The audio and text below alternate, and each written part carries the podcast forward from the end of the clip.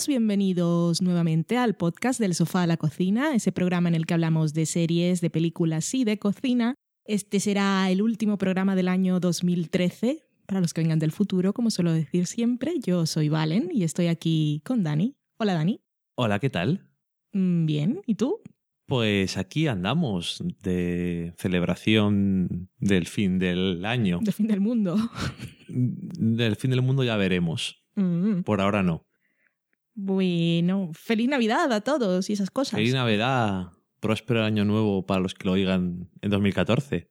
Sí, y igual, bueno, en otros, algunos sitios están de verano, por aquí estamos de invierno y eso no le importa a nadie. ¿De qué vamos a hablar hoy?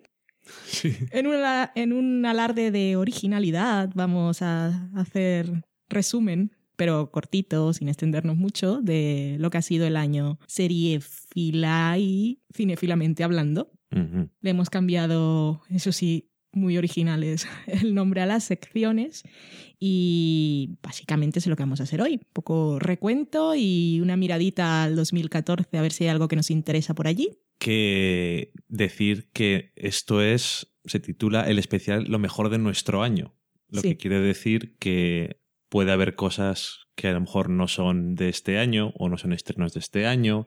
Ya lo iremos diciendo, pero bueno, es lo que nosotros hemos visto este año. Sí, y que hay cosas que no hemos visto, que también pueden estar en muchas listas y que aquí no van a estar porque es difícil. A menos que no tuviésemos personalidad y las incluyésemos, aunque no las hubiésemos visto, pero no es el caso. Pero eso no sé si es solamente falta de personalidad, ¿De es de criterio. Sí, ambas cosas. Bueno, chorradas aparte, vamos a empezar el programa y lo haremos con el año en serie.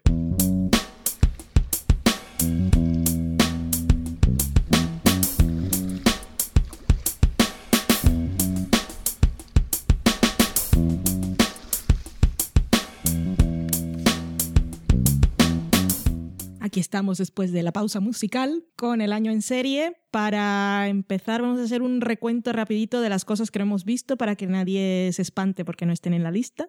Y, por ejemplo, Orphan Black, Enlighted, Tremé, que la estamos guardando para un momento de fuerza espiritual y super alegría. Va a tardar nada en terminar y nosotros supongo que tardemos un poco más en verla. Sí, hay que verla cuan- cuando hay que verla.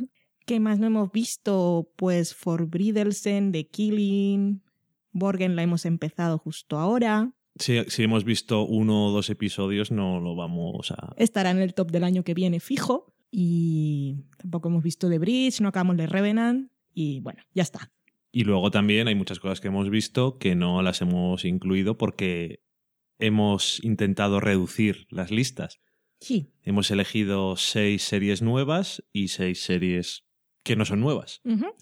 Y esta lista es básicamente para recomendar si hay alguien que falta por ver estas series, pues mira, son las que más nos han gustado y deberías echarle un ojo, que es lo que se hace cuando se ven cosas. Exactamente. Empezamos, por ejemplo, con las series de estreno de este año, que ya no hace falta hablar de temporada, que pilla un trozo de la temporada 2012 y un trozo de la de 2013, y es que en la temporada pasada, que era 2012-2013, los estrenos guays estuvieron precisamente en la mid-season, o sea que cae todo en este año, perfecto. Y la primera, si nos habéis estado escuchando recientemente, es Masters of Sets. Por cierto, que vamos a ir diciendo las series y después también las películas por orden alfabético. Sí, eso ya de hacer Mm. un top con numerología ya no nos va. No, los puestos, eso no. No hay cosas que no se pueden comparar. No. Pues eso, Masters of- Sets, que es de Showtime, que es la seriaca del año. Muy feminista ella.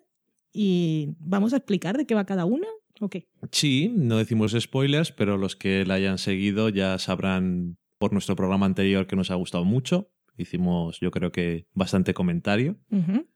Esta concretamente está ambientada en los años 50 y va sobre este estudio sobre la conducta sexual del ser humano que hizo el doctor William Masters. Con y, Virginia Johnson, y, he Mm. dicho, que no lo hizo él solo.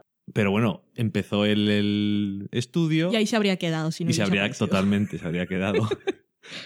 y junto a Virginia Johnson, que Virginia Johnson que empieza siendo su secretaria y bueno, termina siendo su compañera de investigación. Y bueno, está basado en estos personajes reales, pero inventa sus cosas para hacer una serie. Y nos ha gustado mucho porque nos gustó el piloto, no esperábamos que fuera tan bueno, pero después la serie yo creo que incluso fue mejorando y se basa, yo creo que básicamente en dos cosas, en los personajes y que pese a que la creadora showrunner no tenía esa intención, supongo que eso también viene de los personajes y de las circunstancias, es una serie muy centrada en el mundo de la mujer y en lo complicado que podía ser en los años 50 Ujú. y eso también es interesante. Sí. Así que la recomendamos por sus personajes, por la forma en que desarrolla las relaciones humanas, por su mirada a la intimidad y por ese estudio fisiológico del sexo que no va mal en la época en la que estamos. Y tiene unos actores muy buenos. Sí, están todos geniales. O sea que eso no viene nada mal. A ver el año que viene, que parece que muchos se van a caer de la alineación y no nos gusta eso, pero bueno. Se caen un par, se caen otros que tienen series cómicas en la CBS, como Alison Janney y el señor Bob Bridges. Eso. Pero vuelve la prostituta de los primeros episodios, que era un personaje guay que también fastidiaba un poco que hubiese desaparecido. Bueno, la habían dejado con su. con su historia. Sí, y ella, la actriz, tenía cosas pendientes que hacer. Ujú. Vale, la siguiente serie es de Netflix, es Orange is the New Black, que fue la revolución del verano. Una de esas series que nadie esperaba con demasiada ilusión. Venía de la creadora de Wits, que eso daba ciertas garantías, pero tampoco era que estuviese ahí en la lista de... Si alguien hubiese hecho lo que vamos a hacer hoy de las series más esperadas del próximo año, mm, seguramente se nos habría olvidado. Muy probablemente yo creo que Netflix ah, gastó mucha más energía en promocionar House of Cards. Sí. Que se ha quedado a las puertas de nuestros, nuestro top, Mm. Pero es que Orange is the New Black yo creo que es mejor. Sí. Ahí tenemos también una primera temporada de una serie y también hay muchas mujeres y que nos cuenta, pues está basada en las memorias de una mujer que estuvo en una cárcel, de estas de mínima seguridad, poco correccional de mujeres, y nos cuenta su viaje personal, porque ya cuando entra a pagar condena es una mujer totalmente diferente a la que era cuando cometió el delito, habían pasado muchos años. Eso no la justifica ni tiene nada que ver, pero es una mirada curiosa a cómo, em- cómo empezar la serie. Y aparte de ella, de todo ese viaje que hace, que ella es los ojos del espectador, tenemos todo un abanico de personajes súper interesantes que queremos saber de todos. Y, y- y es muy divertida y muy emotiva y a veces muy dura. Y también tiene su punto de crítica al sistema carcelario y crítica social, de luego la reinserción de las personas cuando salen de la cárcel y, y ya está. Muchas mujeres también. Es el reparto coral más variado de la televisión, pero no, no digo actual, sino creo que en toda su historia. Bueno, reparto, reparto coral femenino, que hay Sí. de todo tipo de mujeres y ninguna particularmente famosa, lo cual le da más mérito aún. Sí, y yo creo que una de las cosas que más sorprende eh, según vas viendo Orange is the New Black, que la vimos, o sea, esto sí fue realmente uno de esos de binge watching. Sí, una de las palabras, palabras de moda en Sí. Internet que puso de moda Netflix. Sí, exactamente. Y una de las cosas que más yo creo que se llegan a apreciar, por cierto, si oís hielos es que estamos de fiesta, eh, es el, el reparto de personajes. Aparte de los- las actrices y actores, sobre todo las actrices, que muchos de ellos, como dices tú, no les conoces de nada, pero están geniales. Sobre todo es eso, la riqueza de personajes secundarios que tiene, que la protagonista me parece súper interesante porque en un principio es eso que dices tú, el, el nuevo Sí. dentro del entorno que nos va, que es, es estupendo para cuando estás escribiendo un guion para presentar las cosas a- al espectador. Mm. Y el viaje que tiene es, a mí por lo menos me resulta súper interesante, pero con el paso del tiempo y los episodios se enriquece muchísimo las historias de los personajes secundarios, vas descubriendo más cosas sobre ellos y al final muchas cosas que te parecían de una forma son de una forma completamente diferente. Ahora solo nos queda ver, sabemos que Genji Kohan, que es la, la, creadora de la serie, la creadora de Wits, quiere, ahora que ha visto que la serie se ha visto así como a lo loco, centrarse también o aprovecharse de que la gente puede verla de esa forma e intentar hacer algo, me imagino, narrativamente que sea interesante desde ese punto de vista. Pero aparte de eso, también hay que a ver cómo la enfoca, porque claro, tienes Wits, que es una serie que empieza de una forma, es una temporada, puedes decir que se parece, pero luego se reinventa muchísimo a lo largo del tiempo y no sabemos exactamente hacia dónde va is the New Black, si es una serie que en su mente va a ser también ocho años o cinco años o va a ser de tres, no sabemos exactamente cómo va a ser, pero bueno, yo desde luego tengo muchas ganas de que aparezca la segunda temporada, porque me, me gustó muchísimo la serie. A ver qué juego narrativo se inventa para el binge watching, desde luego, pues ya que aparte de que la serie es interesante, puede ser meta interesante ver lo que se inventa en ese sentido. Que House of Cards, de alguna manera, no lo estaban pensando para el binge watching, pero sí se notaba que pensaban en ella como una historia larga, de no tanto como dos episodios, sino casi como una película. Una película muy larga, por cierto. Yo creo que el hecho de que fuera una serie disponible en Netflix entera se notaba más en Hemlock Grove, por ejemplo, la otra que no va a estar en muchos tops, la pobre, que no hemos terminado de verla ni siquiera, y ni siquiera nos estaba disgustando. No. Pero se notaba mucho porque no tenía casi estructuras de episodio. Y bueno, puedes optar por eso o intentar hacer cosas más tradicionales. Es que las dos cosas te van a funcionar bien. Sí. O sea que. Todas las series que tenemos aquí en, nuevas, son temporadas cortas, casualmente son todas de cable o de Netflix. Casualmente. Así que si no las habéis visto, es un buen momento ahora antes de que empiecen a volver todas las series del otoño, porque esos son pocos episodios. Y los estrenos de la mid-season. Sí. Y las series que han quedado ahí relegadas. Que estaba viendo y series que iban a volver, me acordaba de trailers que habíamos visto para los Upfronts, que había olvidado por completo, con justa razón. sí, no me extrañaría. La siguiente serie es Rectify, en este caso es de Sundance Channel. Y esta es más cortita aún, son seis episodios. Seis o siete, no me acuerdo. Son, bueno, es media temporada de cable más o menos. Y esta es más dramática y es más contemplativa y me sigue pareciendo buenísima pero esas cosas hay que decirlas porque hay gente que no le interesa demasiado. Y nos cuenta la vida de personaje protagonista que ahora no recuerdo cómo se llama. Holden es su apellido. ¿Te acuerdas del apellido y no de su nombre? Mm, ya ves. Bueno, y este señor ahora eh, entró, en, tenemos más temas carcelarios, él entró en la cárcel cuando era un adolescente, eh, lo condenaron por el asesinato de la que en ese momento era su novia.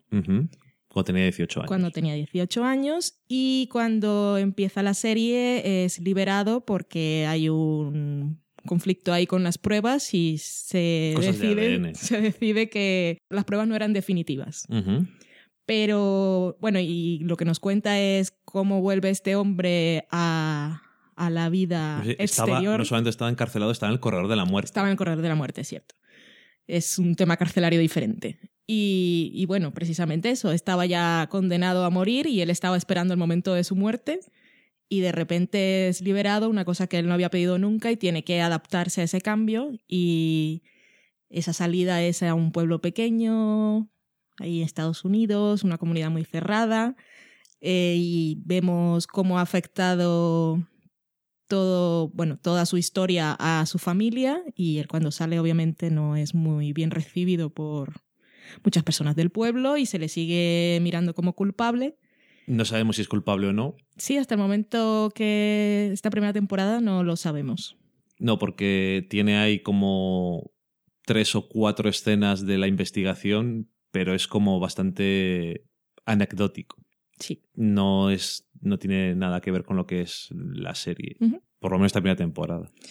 Y es eso, básicamente cómo afecta este hecho a todas las personas implicadas, a todo el pueblo, a su familia y a él mismo, que no sabemos si es culpable o no, pero desde luego la salida en libertad tampoco parece que sea una gran liberación para él, aunque veremos también un viaje personal muy interesante. Es una serie que tiene unos momentos así bastante duros emocionalmente y también otros muy bonitos. Y surrealistas. Sí, y también tiene muy buenos personajes, está, está muy bien. Pero eso que si veis los dos primeros episodios y nos tira mucho, pues tampoco voy a insistir, aunque vosotros os lo perdéis. Sí, desde luego. Sobre todo, creo que lo dijimos cuando se estrenó, ver los dos primeros episodios Mm. está bien porque el primero es un poco más diferente. Sí, Y casi es de estas cosas que cuando alguien dice, a mí no me gusta, digo, pues, ¿qué te voy a decir? O sea, yo te puedo decir por qué me gusta, pero es complicado, como, así como con otras cosas es más fácil, yo creo. Esto requiere bastante de ti. Y desde el protagonista que, ya no me acuerdo, en algún otro repaso a lo que había pasado el año, decían, comentaban su actuación, que mucha gente decía, si no hace más que mirar a cosas, si no hace nada pero bueno, hace algo porque es todo muy minimalista y muy contemplativo y eso, pero consigue meterte dentro de...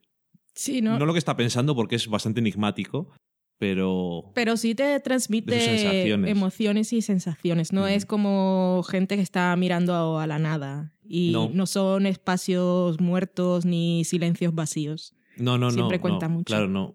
Pero hay mucha gente que no le gusta las series contemplativas. Y es que esto es la mejor definición. Hay momentos que no lo son, pero es una serie muy de momentos de silencio, momentos que a lo mejor no eres capaz de entender. Y mucha gente, que esa parte ya me tira un poquito más, que no es que no entienda al protagonista, que es algo que puedo aceptar, sino que lo juzga mucho su forma de ser Sí, como si se pudiera, como si la gente pudiera entender exactamente cómo es eso. Y de todas formas, cada persona es diferente, pero bueno, que después de estar todo ese tiempo en el corredor de la muerte, yo no sé cómo saldría. O sea que no. No me siento con poder para juzgarlo, pero intento meterme en la serie para ver qué es lo que intenta contarme sobre este personaje. No tengo siempre por qué entenderlo o compartir lo que hace. Y no sé, la verdad es que otra sorpresa enorme. sí. Bueno, por ahora solamente hemos hablado de sorpresas, no eran cosas que estuviéramos esperando. Oh, el año que viene Ninguna. una cosa que tiene una pintaca. no, no, no. Incluso había visto eh, trailers, creo que había visto de las tres series que hemos hablado, pero en ningún caso esperaba que fueran muy buenas. Digo, bueno, voy a ver, pueden estar bien. De estas series que ya os hemos hablado y las que vamos a hablar después, eh, hicimos comentario cuando vimos el piloto, así que es, si habéis llegado al podcast hace poco o no los habéis escuchado todos y alguna de estas series os llama más o menos la atención, podéis buscar el episodio en el que hayamos hablado del piloto, que siempre lo hacemos sin spoilers, Sí. y ahondamos un poquito más, contamos más cosas que nos han gustado. Y si las habéis visto pero no habéis oído lo que decíamos, creo que en los tres casos hemos hablado no solamente del piloto, sino en otros podcasts más adelante. También. Puede con spoilers. Aunque creo que en el caso de Rectify no. No. Pero bueno. Está por ahí. Eso de las etiquetas del blog a veces vale para algo. Sí. Otra serie que supongo que también fue un poco de sorpresa es The Americans. The Americans es una serie de FX que nos cuenta una historia muy curiosa que está basada en hechos reales. Sí. Que es eh, durante la Guerra Fría, durante los años 80, hay operativos de la KGB viviendo en Estados Unidos, haciéndose pasar por familias normales norteamericanas. Y bueno, pues es una serie sobre una de estos. dos de estos espías que están fingiendo ser marido y mujer, tienen dos hijos y son eso, espías de la KGB en Estados Unidos. Y es básicamente es un thriller de espías que recuerdo que yo había visto de qué iba y digo, ah, esto es un giro un poco a otras cosas que se suelen ver de espías y de y demás. Tú, de hecho, cuando vimos el piloto, que era un poco más largo, por cierto, Sí. dijiste, ah, yo no sabía que eran rusos que estaban en Estados Unidos. Mm. Y digo, pues es que eso era lo que tenía gracia la serie. Y eso, la premisa tenía potencial, tenía gracia, pero a saber. Porque, bueno, pues, tanto en FX como en cualquier canal de cable, pues se pueden hacer cosas que luego no te interesan demasiado. Además, luego veías a los actores, que era uno de los de Cinco Hermanos, el, creo que era el personaje era gay, que no me acuerdo el nombre, y Felicity, Sí. con esos rizos que tenía, que yo creo que era lo que me impedía determinar si sabía actuar o no. Me También distraían. salía de vez en cuando la pobre Amargor Martindale. Ujú. Y digo pobre porque salen series que no están a la altura de, de Sí. lo que debería de hacer. Y bueno, pues le estuvimos viendo la serie y yo creo que enseguida fue cogiendo, fue creciendo para nosotros y con el paso de los episodios yo creo que también fue mejorando incluso más. Y me ha gustado mucho sobre todo la mm, relación entre los dos personajes principales, pero todos los personajes que aparecen son bastante curiosos y además todo el tema de el espionaje es mucho más interesante y mucho más tenso y más entretenido de lo que puede ser en otras series que no van a estar en este top como Homeland. Y es en los 80, es esta, se desarrolla en los 80, pero no es en plan, estos son los 80, mira qué cosas teníamos, sino son los 80, te lo crees, Sí. pero entra de una forma muy natural, lo cual yo creo que personalmente me parece que es una buena elección. Y, y no sé, francamente me ha parecido no solamente entretenida, sino que los actores están, están geniales. Felicity, yo siento que le llamemos así, pero es que se ha quedado con eso. Es, mm, que no la nominaran a un Emmy Hmm. parecía pues una abominación. Y me parece que está genial. Bueno, él también está muy bien. El, Está muy bien, su ambos. anta- el antagonista También. Y su mujer está también. muy bien. Y la otra chica que trabaja en la embajada rusa también. Todos los actores están muy bien.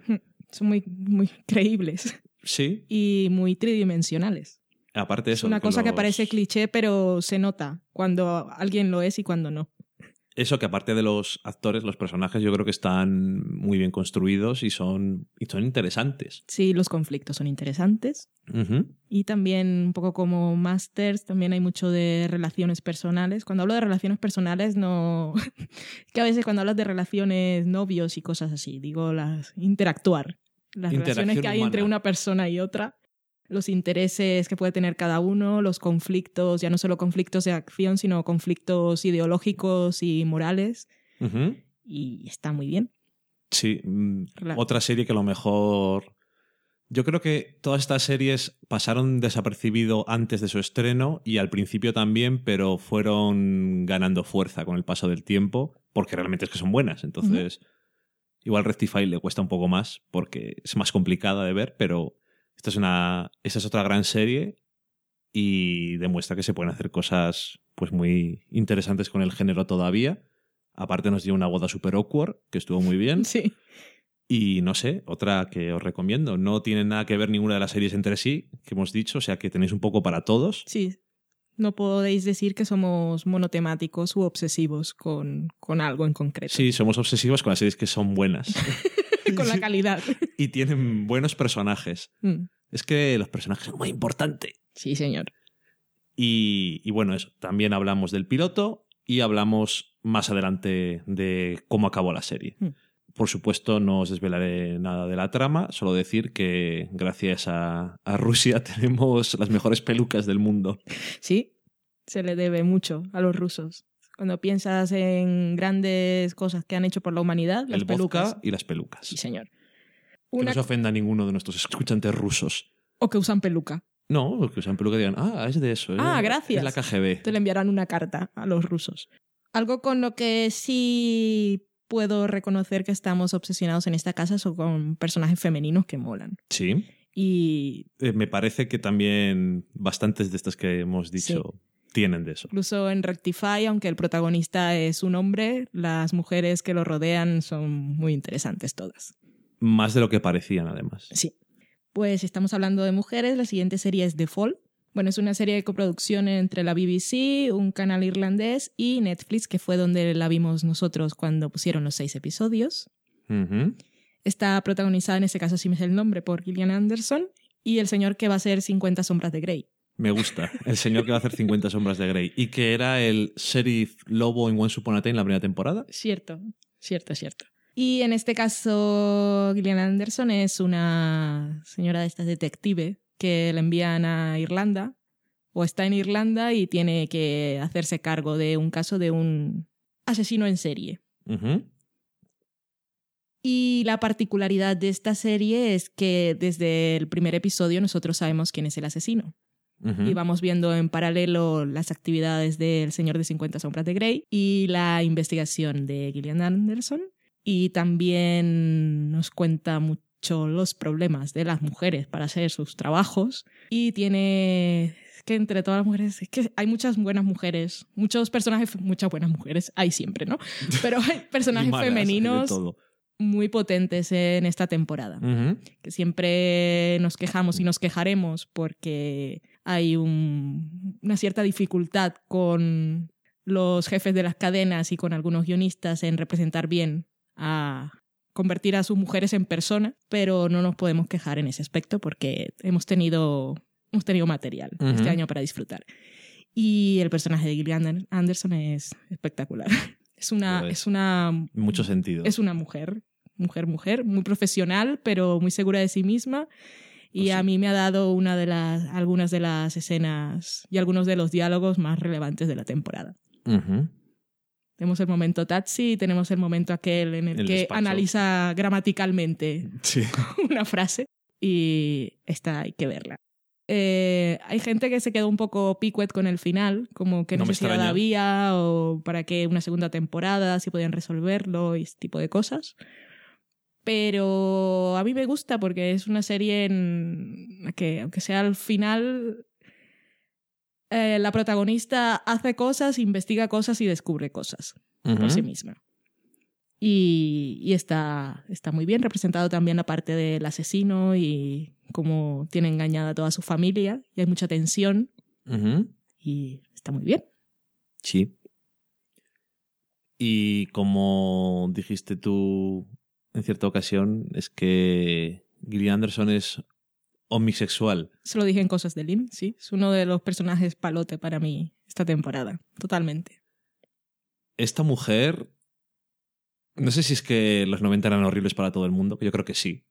Eso parece. Pero esta mujer se ha ganado muchísimo con el paso del tiempo. También la vimos en Aníbal, otra que se queda a las puertas Sí. de lo mejor del año. Y es que, es- es que está espectacular, pero es que aparte de que la, de- en el sentido de está buena, porque es lo que hay, tiene, un, tiene un magnetismo y Sí. una forma de, de, conducir, de conducir sus personajes que es que eh, lo hacen todavía más atrayente. Y luego, aparte, está el hecho, por lo menos a mí personalmente, las mujeres que son capaces y son mujeres independientes y son inteligentes, a mí también eso me gusta. Sí, y detallitos como pintarse las uñas, que puede ser algo tan ridículamente femenino, lo importante que es para la historia. Sí. Me gusta ese tipo de cosas. Ahí está. A lo mejor yo diría que esta serie de Fall a lo mejor es la que menos me ha gustado de todas las que vamos a comentar aquí, pero es que el, eh, el personaje de Gillian Anderson es tan bueno y está tan bien usado y ella está tan bien que es que parecía imposible no decirlo. También es corta. Sí. Sí, el final los puede dejar un poco picuetos, pero bueno, A mí me gustó. yo creo que merece la pena. A mí me gustó también. Y además me gustó eso de, bueno, esto no va a ser de a ver si adivinas quién es el malo, porque eso a veces no lleva a buenos sitios, como en Broadchurch, Ujú. Sino centrarse en cómo y por qué hace las cosas que hacen los malos. Y bueno, también tuvo sus momentos interesantes. Sí. Y para terminar las series nuevas, tenemos Top of the Lake. Top of the Lake es una supercoproducción eh, global entre la BBC, un canal neozelandés y Sundance Channel, eh, la- el canal americano que emitió Rectify. Y es una serie que está protagonizada. Está protagonizada por Elizabeth Moss, que muchos conocerán probablemente por su papel de Peggy Olson en Mad Men y que mm, se centra en la desaparición de una niña, que es una cosa que últimamente está muy de moda, desapariciones o asesinatos de niños, en un pueblo neozelandés muy aislado, alrededor de un lago, una comunidad muy pequeña también, y es una serie, es una serie única. Sí. No, eh, no, sé, es complicado de explicar. Bueno, Elizabeth Moss es una policía que llega a este pueblo en el, del que, en el que había nacido, pero que estaba afuera, estaba en la gran ciudad, y llega aquí como una encargada de delitos contra menores para intentar ver qué es lo que ha podido pasar, intentar investigar, y bueno, se va a encontrar con las muchas barreras, una vez más, que tienen las mujeres para trabajar, y más todavía cuando estás hablando de comunidades pequeñas. Esto es como el, los rednecks neozelandeses. Sí. Y bueno, tienes allí a el cacique criminal del pueblo, tienes la propia policía y, y bueno, también tienes los lazos de su juventud, las cosas que pudieron pasar en- hace años, en fin, es interesante. Creo que son, creo que son siete episodios. Bueno, esto hablamos cuando hablamos de la serie. No sé si son siete o seis episodios, pero lo dividieron de forma muy rara para emitirlo Sí. en Sundance y quedó bastante mal, yo creo. Pero bueno, por suerte, si no la habéis visto, podéis verla así un poco de un tirón y no os molestará tanto que los episodios no se corten donde se tienen que cortar, que se nota un par de veces bastante. sobre todo el primero. Sobre todo el primero. Porque te das cuenta un trozo del segundo que era ahí donde acababa. Exactamente. En los demás episodios no se nota tanto, Hmm. pero el primer episodio yo creo que es así más, más claro. ¿Por qué nos ha gustado? No es tampoco. Tampoco se centra mucho en el crimen, yo creo. Es más eh, el lugar. Es una serie que tiene mucha sen- sensación de. Está rodada en un sitio y este es el sitio, que es una es cosa muy de que a mí atmósfera me también. gusta se aprovecha de que está en un sitio, no está en un decorado ni está en un sitio que dice que es un lugar, pero realmente es Toronto, sino que es ese lugar, se aprovecha de la geografía, se aprovecha de lo que es el lugar. Está creada por Jane Campion, que es la guionista de El piano. Sí. Y, Y directora. y directora también. Y aparte, pues eso también nos introduce cosas que son más surrealistas, pero que después todo se acaba relacionando, como la comuna esta de mujeres extraña. Y, y no sé, es muy, es muy hipnótica a veces, a veces es fascinante, a veces es muy, muy dramática. Tiene personajes bastante complicados que no sabes por dónde te van a tirar. Y a mí personalmente también el final me pareció bien, que creo recordar que cuando terminó ah, hubo mucha gente que Sí, fue un final polémico. no le gustó, no recuerdo exactamente por qué era. Yo sí, pero no lo vamos a decir. Decían que era muy... No, no, no, en realidad no. De- decían que era muy expositivo, Ok. Ah, vale, es cierto. pero ya hablamos sobre ello y nosotros llegamos a la conclusión, pero... Bueno, más que nada hicimos la argumentación, no había que llegar a la conclusión, no nos parecía expositivo porque, porque no, era lo que tenía que ocurrir para el personaje protagonista es el que tiene que descubrir las cosas. Sí, no sé. Fue si no, una- no hay cierre. Es que fue una elección rara lo de que fuera expositivo, Mm. como una queja. Pero bueno, en cualquier caso, eso es una serie también diferente, que no es una serie tampoco de acción. Tiene investigación criminal, pero me, lo justo. Es más las implicaciones del- Sí. de los personajes y los conflictos que tiene cada uno y los fantasmas que tiene cada uno, porque debajo de ese lago hay muchos fantasmas. Literalmente. Y, y de por sí ya la premisa tiene algo de mal rollera y es esa sensación de algo turbio, que está, aunque se vean esos cielos azules y esos espacios abiertos y todo tan bonito y ese lago cristalino, pues tienes ahí la sensación de que está todo muy mal. Algo turbio, sí. Y algo turbio con el personaje principal también. Y es todo eso, la sensación de eh, no estoy cómodo. Pero bueno, supongo que en el buen sentido. Muy recomendable también, si no lo habéis visto. Yo creo que también se habrá hablado de sobra en otros sitios o lo habréis leído, que es una de las series interesantes del año y también cortita, o sea que no tenemos excusa. Así que Sundance ha empezado bien Sí. el año con series. Y House of Cards, aunque se nos ha quedado ahí a las puertas, yo sí quería mencionar a Robin Wright, que está espectacular, al nivel de Gillian Anderson casi. Es una mujer muy imponente, muy elegante, muy delicada, muy sutil. Y la relación que tiene con el protagonista, que se llama El actor, Kevin Spacey, Kevin Spacey. Voy a decir Kevin Bacon, pero esa es otra serie mucho peor. Me, los personajes están muy bien definidos. Es una serie que quizá es un poco más fría, pero, pero que al final a mí también me dejó una sensación muy grata. Sí, lo que, eh, lo que yo creo que sufre más House of Cards es que es como es una serie tan de eh, giros, eh, cosas del argumento, que el argumento es muy importante también, Sí, le hace sufrir más la trama.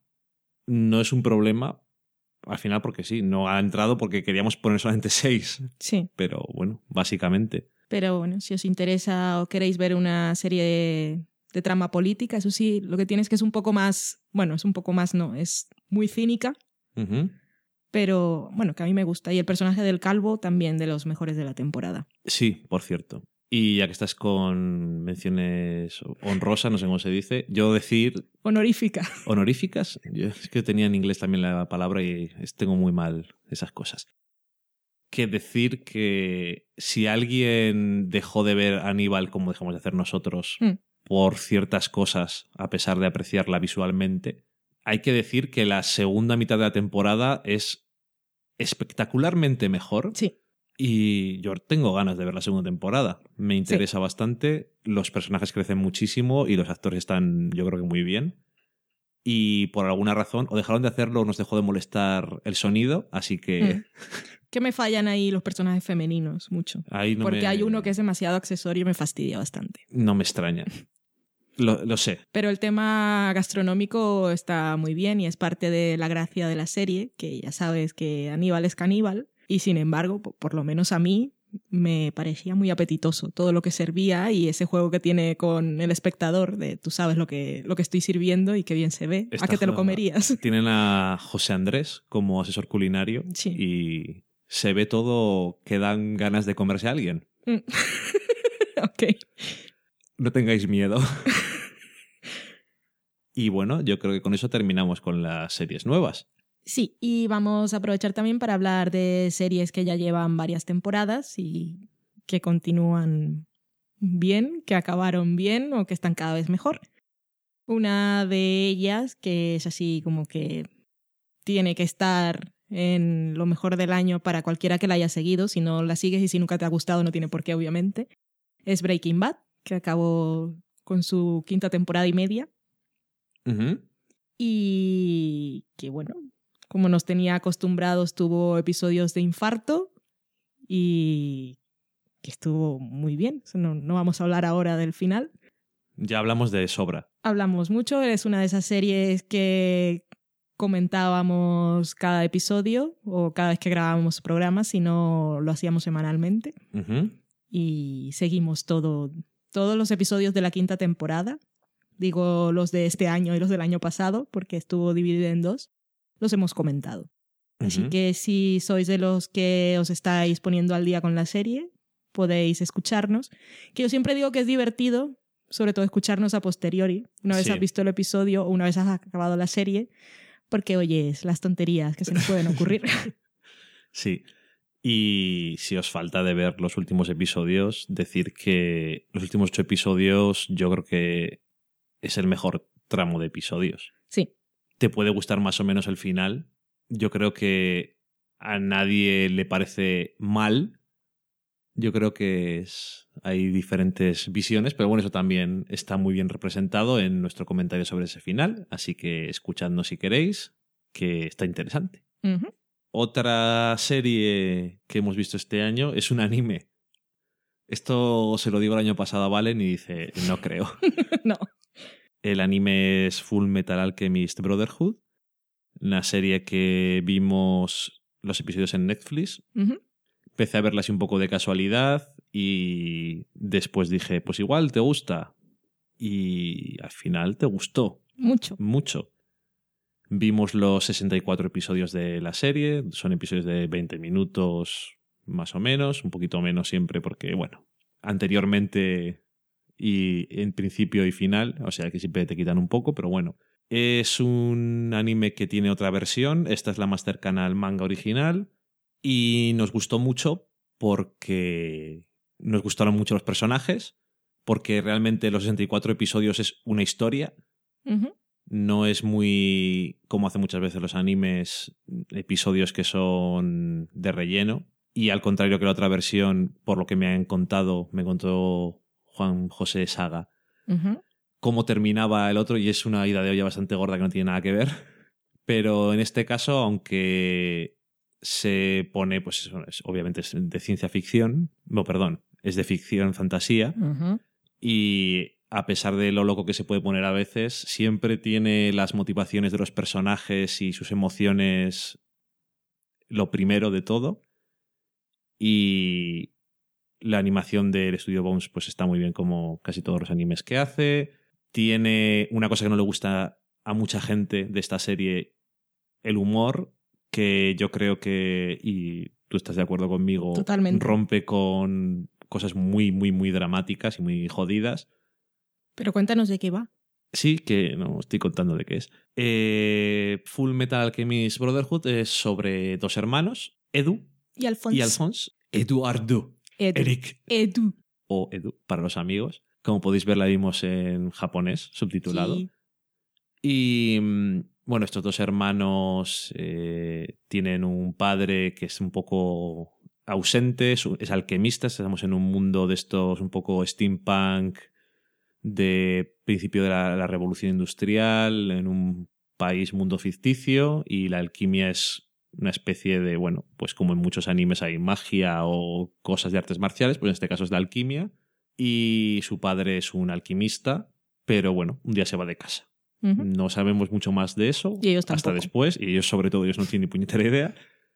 Y básicamente lo que les ocurre es que viven felices con su madre hasta que un día su madre muere y ellos eh, hayan estado aprendiendo alquimia de una forma, supongo, emocional de conectar con su padre que no estaba en casa, aparte de que luego les gustaba y eso. Y en el momento en el que muere, pues intentan investigar una forma de traerla, de resucitarla. Y bueno, pues no es una cosa que va bien. Como después aprendemos, eso no es muy recomendable hacerlo. Y como resultado de sus experimentos, pues eh, Edu pierde un brazo y una pierna y se tiene que. lo- los tiene que reemplazar con prótesis mecánicas. Y Alphonse pierde todo el cuerpo. Y queda unida su alma a una armadura.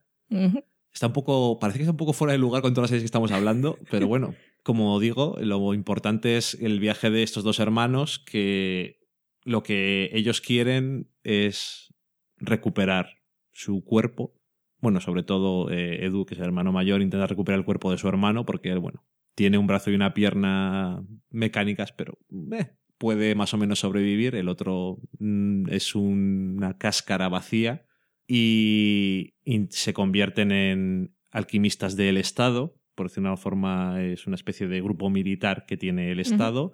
Y se meten en líos pues, más grandes que ellos mismos. Porque hay conspiraciones. Conspiraciones extrañas que, al contrario que la otra serie, pero bueno, supongo que como después va por otro lado es normal, ya en el primer episodio te está contando de qué va la serie y así hasta el final, que tiene un final muy bonito aparte Sí.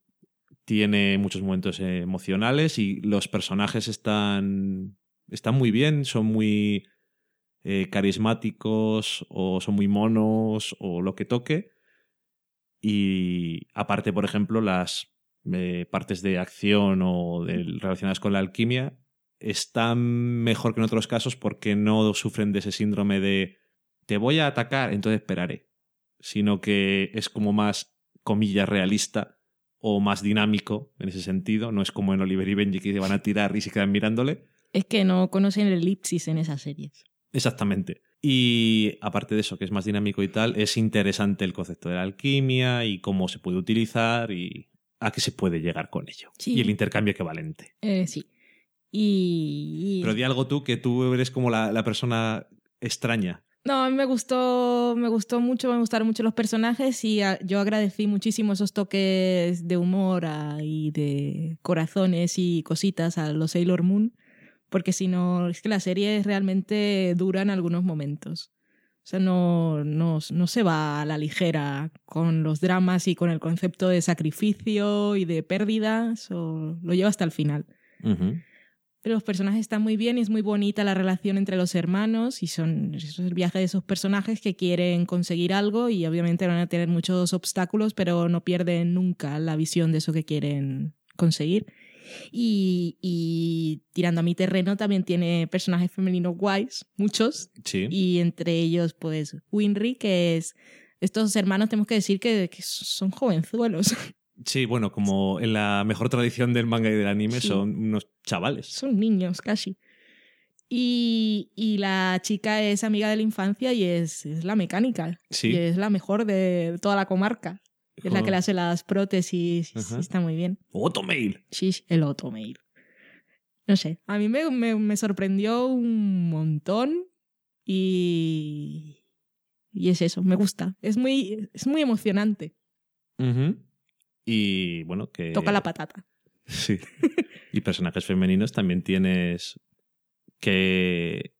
Lo dijimos, no sé si lo dijimos cuando hablamos de la serie, cuando comentamos cosas que habíamos visto en verano, pero bueno, yo sé que lo he hablado contigo. Tiene ese personaje de la entrenadora. Sí. Y el personaje de la general del Frente del Norte, que, no sé, de algún modo no son los tópicos de mujeres que pueden salir a veces en los animes o en algunos. Sí. No voy a generalizar porque he visto muchos animes que tienen buenos personajes femeninos, pero bueno, en este caso, como es un shonen que es un poco así para gente joven Espero que no muy joven porque a mí me parece un poco potente para niños, pero bueno. Y tiene esos personajes fuertes y que no dependen de nadie y, y, molan. Molan mucho. Aparte que la entrenadora es muy graciosa. A mí por lo menos sí. me hace mucha gracia. Sí, yo sin esos momentos de salidas locas, sí, no, es que lloraría cada episodio. Es que de eso que te, te desgarra todo. Es, de hecho... que son dibujitos, pero... La única serie en la que me imagino riéndome cuando alguien vomita sangre. sí. pero bueno, eso también tiene que ver con que es un anime.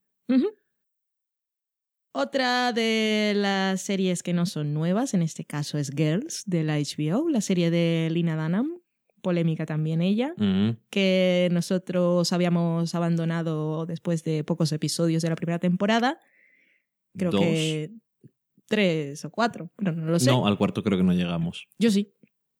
¿Al cuarto? Mm. Ok. Y bueno, que decidimos. Decidimos darle otra oportunidad. A ver qué tal. Y nos gustó mucho. Vimos las dos temporadas y, por cierto, si alguien está interesado, hicimos un súper especial yo no, no, es por decir que es nuestro, pero seguramente es gracias a nuestra invitada, pero creo que tenemos el mejor especial sobre Girl que se haya hecho nunca. Muy probablemente, la invitada fue Antara. Sí. Así que lo podéis buscar, totalmente dedicado a la serie y comentamos bastantes cosas y la analizamos en profundidad. Yo creo que está interesante. Está bastante bien. Aprendí muchas cosas. Sí. Y eso, había que ponerla aquí porque en realidad mm, me gustó muchísimo lo que cuenta y Lina Dunham tiene las ideas muy claras y tiene uno de los mejores episodios de la temporada y uno de los más polémicos también, que fue el episodio de One, Man... Sí. Polémico, mm, yo no diría polémico, Porque es que eso no es polémica, eso es gente estúpida. Pero bueno, polémicas de baratilla. Pero es polémico porque era el odio irracional con cero argumentos. Pues es que, es que no, merece, no merecía mucho la pena porque era, era bastante estúpido. Ya, Y- pero había polémica. Vale, venga, lo, lo puedo aceptar.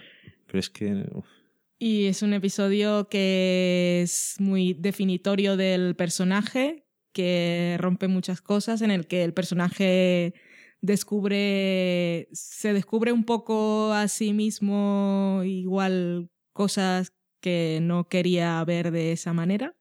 Es un poco como que fue Antara la que me habló del libro que estoy leyendo ahora, el de la mística de la feminidad, que era eso que había en los 50 de mujeres que tenían el malestar que no tiene nombre y que, bueno, que si veis Mad Men o podéis pensar en Betty Draper o en la mujer de Masters en, en Libby, de Masters of Sets, que son mujeres que son que no son que no se pueden definir a ella casi como personas, sino que son esposas de. Y porque estaban criadas y lo que la sociedad les decía que era lo que tenían que ser y cómo iban a estar realizadas era como eso, como mujeres de y madres de. Pero tenían para ello que anularse a sí mismas. Y en este caso, en el, en el personaje de Hannah, es como descubrirlo al contrario, que ella eh, ha sido criada o ella misma se ha mentalizado para ser mujer profesional que no le importa nada, que no le da mucha importancia a las relaciones y que en un momento descubre que todo eso que a ella le parece que está fuera de lugar quizá es lo que le gustaría. Pero es que como un conflicto de que, no sé, para ser mujer profesional independiente no quiere decir que no puedas enamorarte o no puedas querer algo. Y es eso, no sé, estamos todas. Un conflicto generalizado. No, desde luego era un episodio polarizante, Sí. puedo aceptarlo más. Y sobre todo, eh, las únicas eh, críticas que puedo aceptar es la gente que no le gustó mucho porque parecía que estaba para ellos, que para mí no. Está fuera de la temporada, no salen otros personajes y a mí, sin embargo, bueno, me parece que encajaba bien con la temporada en sí. Y desde luego, después de ver los dos primeros episodios de Girls, nunca me hubiera imaginado que me gustaría la serie tanto. Vamos, no tanto. Que me gustaría la serie, porque los dos primeros episodios no me gustaron. Ya hablamos de ello también, si lo queréis escuchar. Y después, eso creo que no lo he hecho nunca, vimos, vi el último. Vimos el último episodio Mm. y había algo en el último episodio que decíamos, aquí El último de la primera. de la primera temporada. Aquí hay algo que no hemos visto antes. Sí. Vamos a verla toda otra Pa- vez. parece que esto iba a algún sitio y me ha interesado dónde ha llegado. Exactamente. Eran 10 episodios nada más Sí. y podía no haber ocurrido eso. Hmm. Podrías haber dicho, pues es que no. Pero sí, llegaba algo y algo que era más interesante de lo que parecía. También si habéis visto algún episodio y habéis dicho, "Eh, esto no, para mí. A lo mejor no es para vosotros. Mm. Pero yo os recomiendo que veáis por lo menos cinco episodios de la primera temporada para que vayas haciéndote mejor una, una idea. Y también aceptar una cosa que es una serie sobre unos personajes, que es una cosa que a mí a veces pues también me puede costar. Son unos personajes muy concretos que viven una realidad muy personal, Sí, exactamente. que puede que no sean como nosotros, pero bueno, como nosotros tampoco somos asesinos ni policías. Ajá. Lo que pasa que como estos en algunos casos se ve tan real, sé. yo creo que puede tener problemas para, más problemas para la gente el sentido de no identificarse o identificarse de una forma que no te gusta con los personajes. Pero bueno, sí, es una realidad muy concreta, pero también es una serie muy personal. Y supongo que es mejor escribir sobre lo que sabes. Sí. Así que ahí está.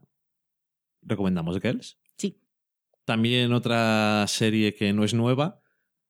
De hecho, esta no lleva dos temporadas. Como Girls, que por cierto, el 12 de enero creo que se estrena la tercera temporada. Sino que ya lleva nueve temporadas. Es Is Always en Filadelfia, que de la que hablamos hace dos episodios, creo. Que la vimos en Netflix de maratón. Y yo ya la había visto, pero tú no. Y te ha gustado mucho. Es una Sí. serie que mm, va sobre un grupo de amigos que tienen un bar, que suena la cosa más normal del mundo, pero básicamente la idea es eso, que todos los personajes son, bueno, un poco particulares y hay de todo, sobre todo son eh, ignorantes, egoístas, malas personas, Narcisistas, narcisistas, eh, racistas, machistas, es decir, todo lo que se te pueda imaginar está ahí y aparte, bueno, utiliza estos personajes un poco para hablar de temas importantes sobre la sociedad americana. La primera temporada se nota mucho que es la primera en muchas cosas, pero yo creo que también es carta de presentación para que vieran qué clase de temas querían tocar, de todo. Pero es a partir de la segunda cuando la serie realmente coge más interés y es más, que eso a veces se me olvida decirlo, es muy graciosa. Que eso no está mal para una comedia. No, es tremendamente graciosa. Y no voy a extenderme más porque ya has dicho lo principal y hablamos de ella recientemente. Así que si no lo habéis escuchado, pues buscáis dos episodios atrás, está en el título, y escucháis lo que pensamos de ella. Pero que está muy bien. Si estáis buscando una comedia, aquí hay una. Sí, Otra serie que para nosotros ha estado bien este año es Mad Men, que es una de la que también hemos hablado mucho y en cantidad, que creo que es así comentamos episodio a episodio esta temporada. sí, y la anterior. Sí. Así que, pues eso, no sé.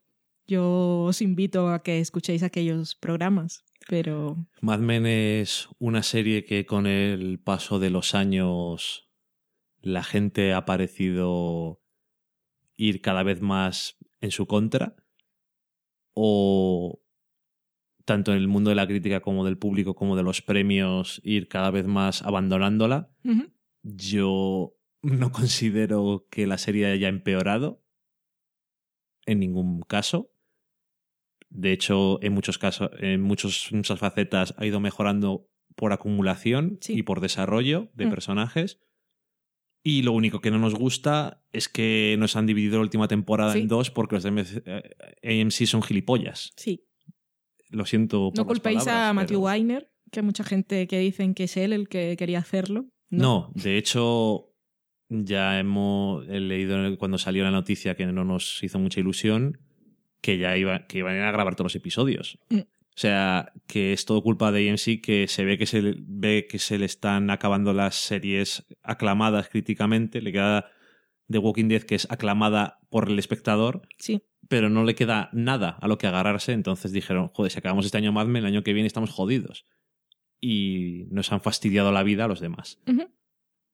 Espero que una vez que se enteró de este asunto, Matthew Weiner le diera para dejarlo las dos mini temporadas bien arqueadas, iba a decir. No sé si eso es un verbo para este caso. Pero bueno, que se noten como dos partes Sí. de un todo, no como me han cortado aquí porque esta gente quiere dinero, que se puede entender, pero también hay que respetar un poco a la gente y esto me parece una falta de respeto. No vamos a hablar más de ello porque me pongo nervioso, No. pero Mad Men nos sigue gustando mucho. Yo creo que lo demostramos de sobra hablando de la serie en cada episodio, bien en, en profundidad. Sí, es una de las series del podcast. Sí, sin duda. De hecho, también hablamos de todas las anteriores temporadas, según Desde que empezamos a grabar. Sí, según Bueno, yo y tú me fui resumen, claro. poniendo al día antes de que empezara la cuarta temporada, Mm. porque... No, la quinta temporada, porque iba atrasado, ya que vi los tres primeros episodios y digo, "Eh", y hice una, un pequeño maratón, Cortito. podremos decir, cuando no trabajábamos. Ninguno de los dos, y nos quedamos hasta las 4 de la mañana viendo Mad Men. Y tú ya lo habías visto. Sí, me gustaba aquello. Era bonito. Sí. Otra serie que es, supongo, de las nuestras es The Good Wife. The Good Wife es la única serie de abierto que vamos a comentar. De todas las que hemos dicho, las demás son todas de cable o de cable premium. Es decir, que el estado de el drama o de la comedia en Estados Unidos en abierto no es genial por lo visto para nosotros. Y The Good Wife es una de las series que más nos gustan siempre. Ha tenido el año pasado momentos un poco... Pero este año, tanto el final de la anterior temporada como el comienzo de esta, sobre todo el comienzo de esta, es lo mejor que ha hecho la serie. En ningún momento. O sea que no se puede uno quejar. Desde luego llegas a cierta temporada y dices, bueno, a ver ahora cómo hacéis. Pues podían no haberlo hecho mejor y desde luego el principio de esta temporada está siendo espectacular. Sí, se ha sabido reinventar.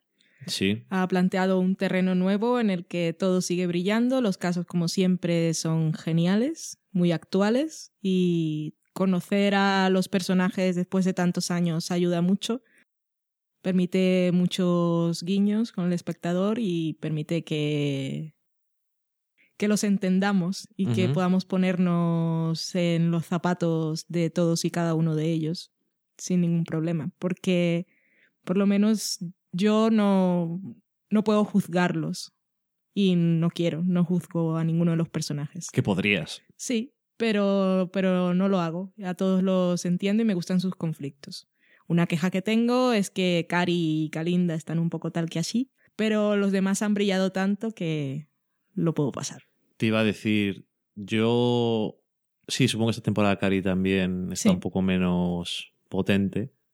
Yo iba a decir sobre todo Kalinda, que a partir de la segunda o tercera temporada no han, no estado seguros de cómo utilizarla. Y da pena porque... Y sobre todo después de la temporada pasada. Tuvieron una trama con ella que no funcionó muy bien. Y lo de separar el dúo Kalinda y Alicia tampoco han sabido cómo reengancharlo. Alicia mm. continúa brillando porque es la protagonista, pero a Kalinda la han dejado un poco, un poco atrás. Aunque tienen planes para ella, según cuentan los creadores. A ver, eh, no sabemos si este año va a ser el último año de la serie. Ellos tampoco. Mm, en las, estas tipo de cosas son más inciertas. En, hasta que no se emiten los episodios, nadie dice nada aquí. Pero desde el punto de vista objetivo, CBS mantiene esta serie porque le da un cierto prestigio que en otras áreas no suele tener, porque tiene bastante mala audiencia para lo que ella considera. Que además está los domingos, que están todas las series de cable buenas, que se acaba la temporada de una y luego empiezan otras. Si la llegaran a cancelar así sin terminarla bien, espero que sea uno de vamos a rescatarla. Netflix. Y que haga una temporada de 13 episodios. Oh, eso sí que estaría bien. Todos estarían contentos. Y eso que yo creo que es. Bueno, que yo recuerde, es uno de los dramas que yo he visto nunca de, en abierto americano que no sufre tanto, aunque sufre de alguna forma, no sufre tanto o la que menos se nota que sufre por tener veintitantos episodios. Es que al ser procedimental, que tenemos casos de la semana, no mantiene una estructura fija de cómo se desarrollan las cosas. Como en House, que hay gente que le gustaba más o menos, a mí me encantaba por sus personajes, pero lo que eran los casos teníamos por lo menos dos o tres, o a veces uno, que destacaba en la temporada porque era diferente, pero en The Good Wife cada, cada episodio está planteado de una forma diferente y yo no sabía que la abogacía en una serie podía ser tan interesante y apasionante. Me alegro de que sigan esforzando con ello, por cierto. Y antes de acabar el año en serie, yo quería hacer una, una mención especial a dos finales que hemos tenido de comedia. Uno fue The IT Crowd, que nos llegó por sorpresa cuando ya nadie esperaba porque habían dicho que no volvían. Volvió un episodio para, para cerrar la serie, que fue un episodio homenaje al espectador y para darle cierre a los actores, que estuvo muy divertido. Y por supuesto, Cirti Rock, Sí. Con, bueno, que estuvo, estuvo muy bien la temporada, pero a mí me gustó muchísimo el episodio final. Y ya está, solo quería estuvo, recordarlo. Estuvo muy bien la temporada y estuvo muy bien el episodio final. Otro final de comedia que me gustaría comentar es el de Dexter, que este año nos dejó con su octava temporada, que tuvo una temporada que, y nos podéis escuchar hablando de ella, empezó bastante prometedora, y digamos que se les acabó yendo de las manos todo. No solo eso, sino que el último episodio es en muchas cosas una abominación para mi gusto. Hay mucha gente que le gusta. Mm, os- Tendría que oír más las razones, pero para mí es una forma de una serie que ya había perdido bastante potencia de no hacer que se vaya precisamente por la puerta grande con un final que no vamos a comentar, obviamente, No, porque estamos hablando de lo mejor del año. pero socorro.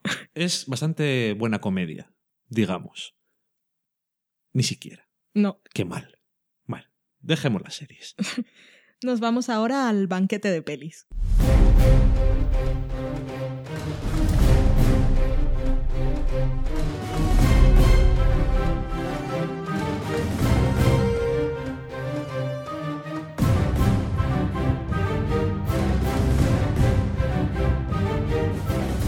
En este banquete de pelis que nos hemos pegado en 2013, vamos a comentaros las películas que han tenido la cata más exitosa para nosotros.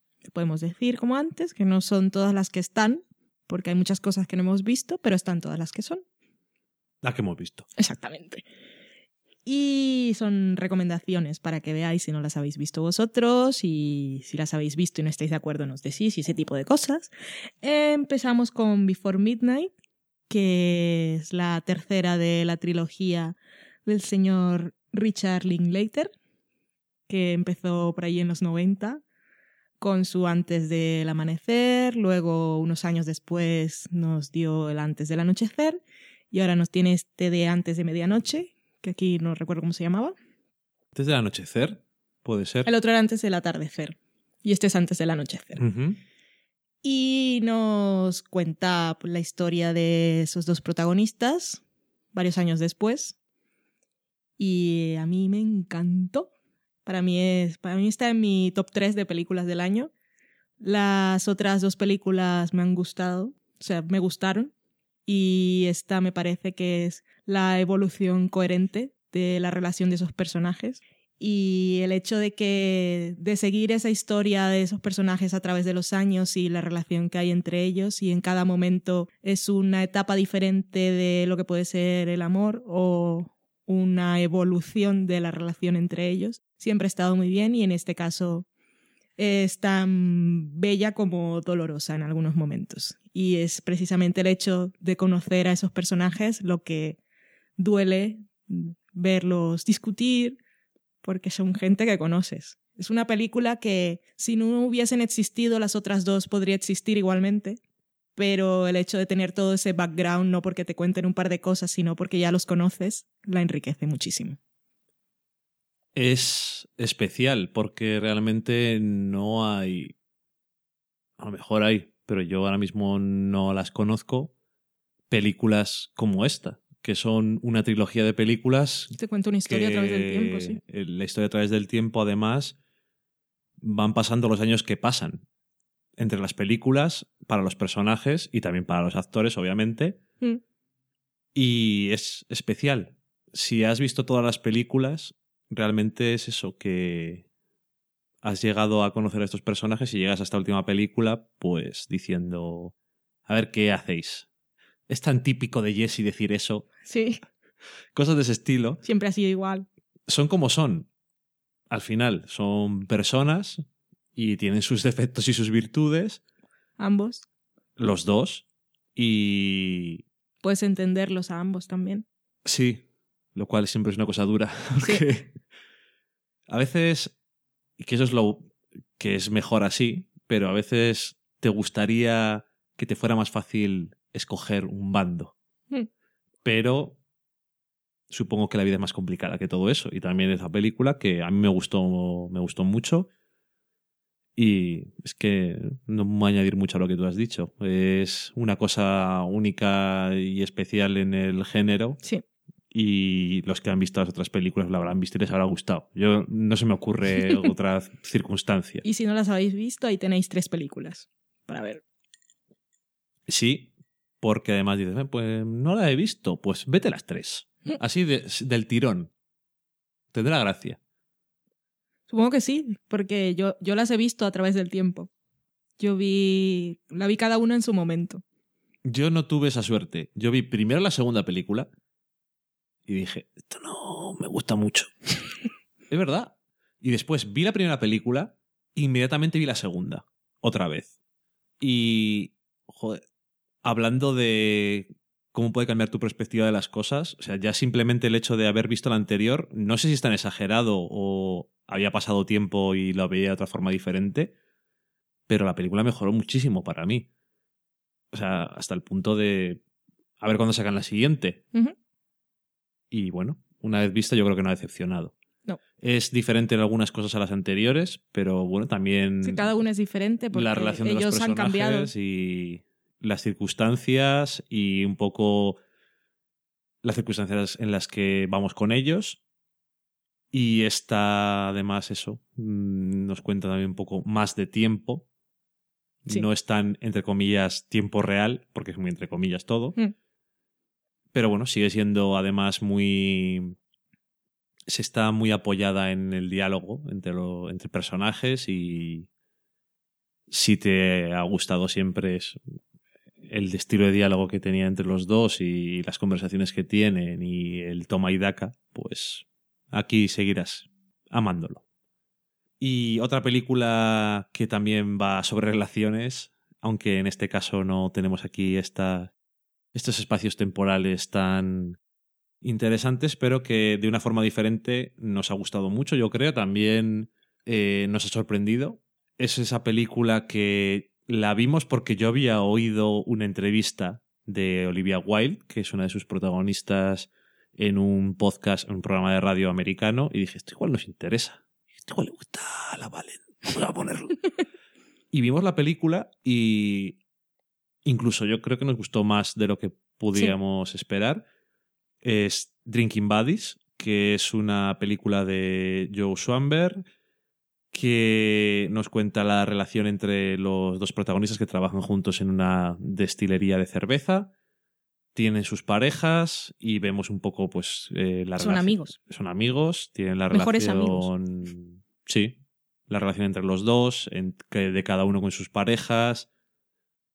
Y es una película que está parcialmente. Bueno, no, está básicamente improvisada el diálogo y al mismo tiempo también se hicieron muchas eh, posibilidades de cómo podían salir las escenas y el director luego hizo la película, por decirlo de alguna forma, eligiendo los momentos que le parecía a él que eran más interesantes o más lógicos o lo que tú quieras decir, pero es eso, los eh, actores iban improvisando un poco, no solamente el diálogo, sino a veces lo que podía pasar y también el director decía, ahora haces esto y ahora no lo hagas. Y como, pero yo quiero hacer esto, déjame, déjame vivir.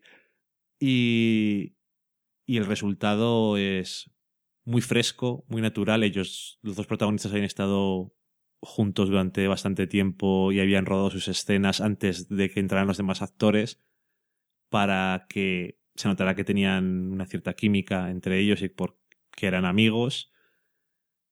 Y la frescura, la naturalidad y realismo.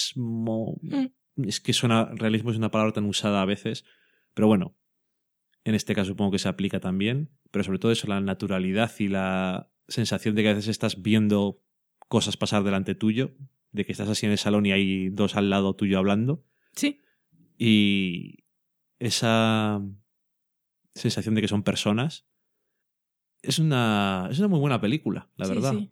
Y, oye, yo os la recomiendo mucho, que además creo que no es una película muy súper conocida, pero aunque tiene actores bastante conocidos, Sí. Y que igual el póster echa para atrás. póster es bastante mierda, pero bueno, la película está muy bien y además, si la veis con alguien, yo creo que al final también tienes para hablar de la película Mm. y de ciertas cosas que pueden pasar, del final. eh, bueno, tiene su interés, aparte de todo. Sí, me gustó mucho y es una película que se ve muy, muy honesta y que trata muy bien también el tema de, de la intimidad y eso que tan bonito que tienes a veces con algunas personas, ya sea una relación romántica o de amistad de las de verdad. Y es que puedes estar en silencio y que el silencio no moleste, es algo que esos dos personajes transmiten muy bien y es precisamente lo que hace contraste con la relación que tienen con sus respectivas parejas. Porque ellos pueden estar literalmente haciendo nada y se les ve tranquilos, naturales y cómodos. Y también trata un poco el tema de la, no sé, lo, lo que quieres, lo que crees que quieres para ti y si haces algo por buscarlo o, o no. Y mucho de conflictos Así un poco de, aquí son treintañeros, pero es una cosa que puedes tener en cualquier momento de tu vida. Tienes dudas de qué es lo que quieres, quizá crees que es un poco como Hannah, crees que sabes lo que es mejor para ti y la vida te muestra que quizá no y te surgen esas dudas. Es bastante, a mí personalmente me pareció bastante intensa emocionalmente en algunos momentos. Debido a su naturaleza, supongo que también más no sabes lo que va a pasar. Mm. Y en ese sentido hace más por el hecho de que te parezca que es algo que puede haber pasado de verdad o que está pasando delante de ti. Sí, no se ve nada forzado. Y eso que no es en plan, bueno, y ahora este va a hacer esto. Mm, no. Las personas son muy chungas. Mm. Somos, las personas somos muy complicadas. Impredecibles. Para nosotros mismos también. o predecibles. Pero para eso, para predecirlo, hay que saberlo todo. Y mm. normalmente no sabemos todas las cosas sobre una persona. Ni sobre nosotros mismos. Y, no, tampoco. y sí, una de las sorpresas en el sentido de, de no conocerla ni nada del año y me alegro mucho de haberla visto. Otra película que queríamos destacar es Gravity, que espero que a estas alturas ya la hayamos visto todos, porque es una película que de esas que invitaban a la gente a ir al cine, que eso siempre se agradece porque nosotros hicimos el esfuerzo de trasladarnos a otro sitio y buscar el mejor cine y todo eso para vivir la mejor experiencia, que eso está bien. Luego se quejan porque la gente piratea y no sé qué, hay que saber hacer cosas. Que no quiere decir que porque una peli en 3D son las que haya que ir a ver al cine. No.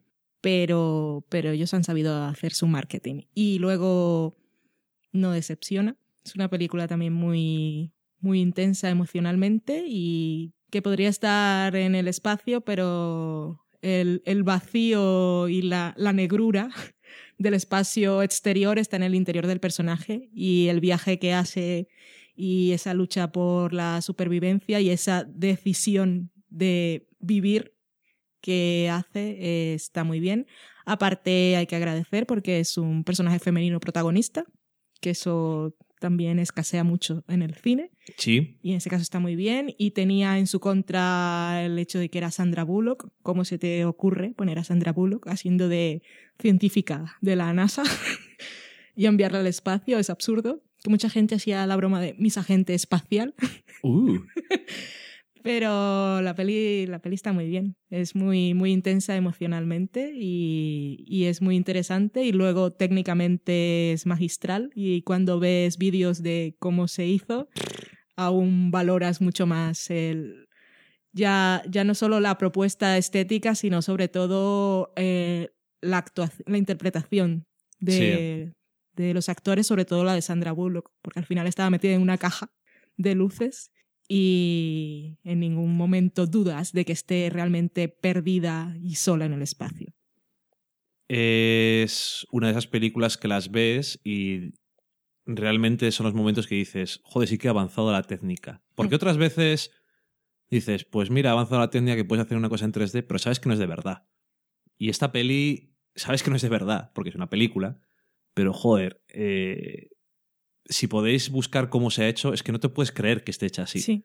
Y aquí no hay necesidad de. Hay, por supuesto, hay efectos especiales y todo está hecho en postproducción, pero lo que quiero decir es que no necesitas efectos súper especiales, espectaculares y grandes cosas que estén pasando. pero es, espectacular el hecho de que soledad, de verdad. Es la soledad de estar perdido y superar los obstáculos y. Bueno, está muy bien. Sí, que a lo mejor no es la película más compleja argumentalmente, ni de personajes, ni. Pero es lo justo de todo. Y es. Yo creo que es la mejor película que podía ser. Eh, no se intenta alargar hmm. en ningún momento.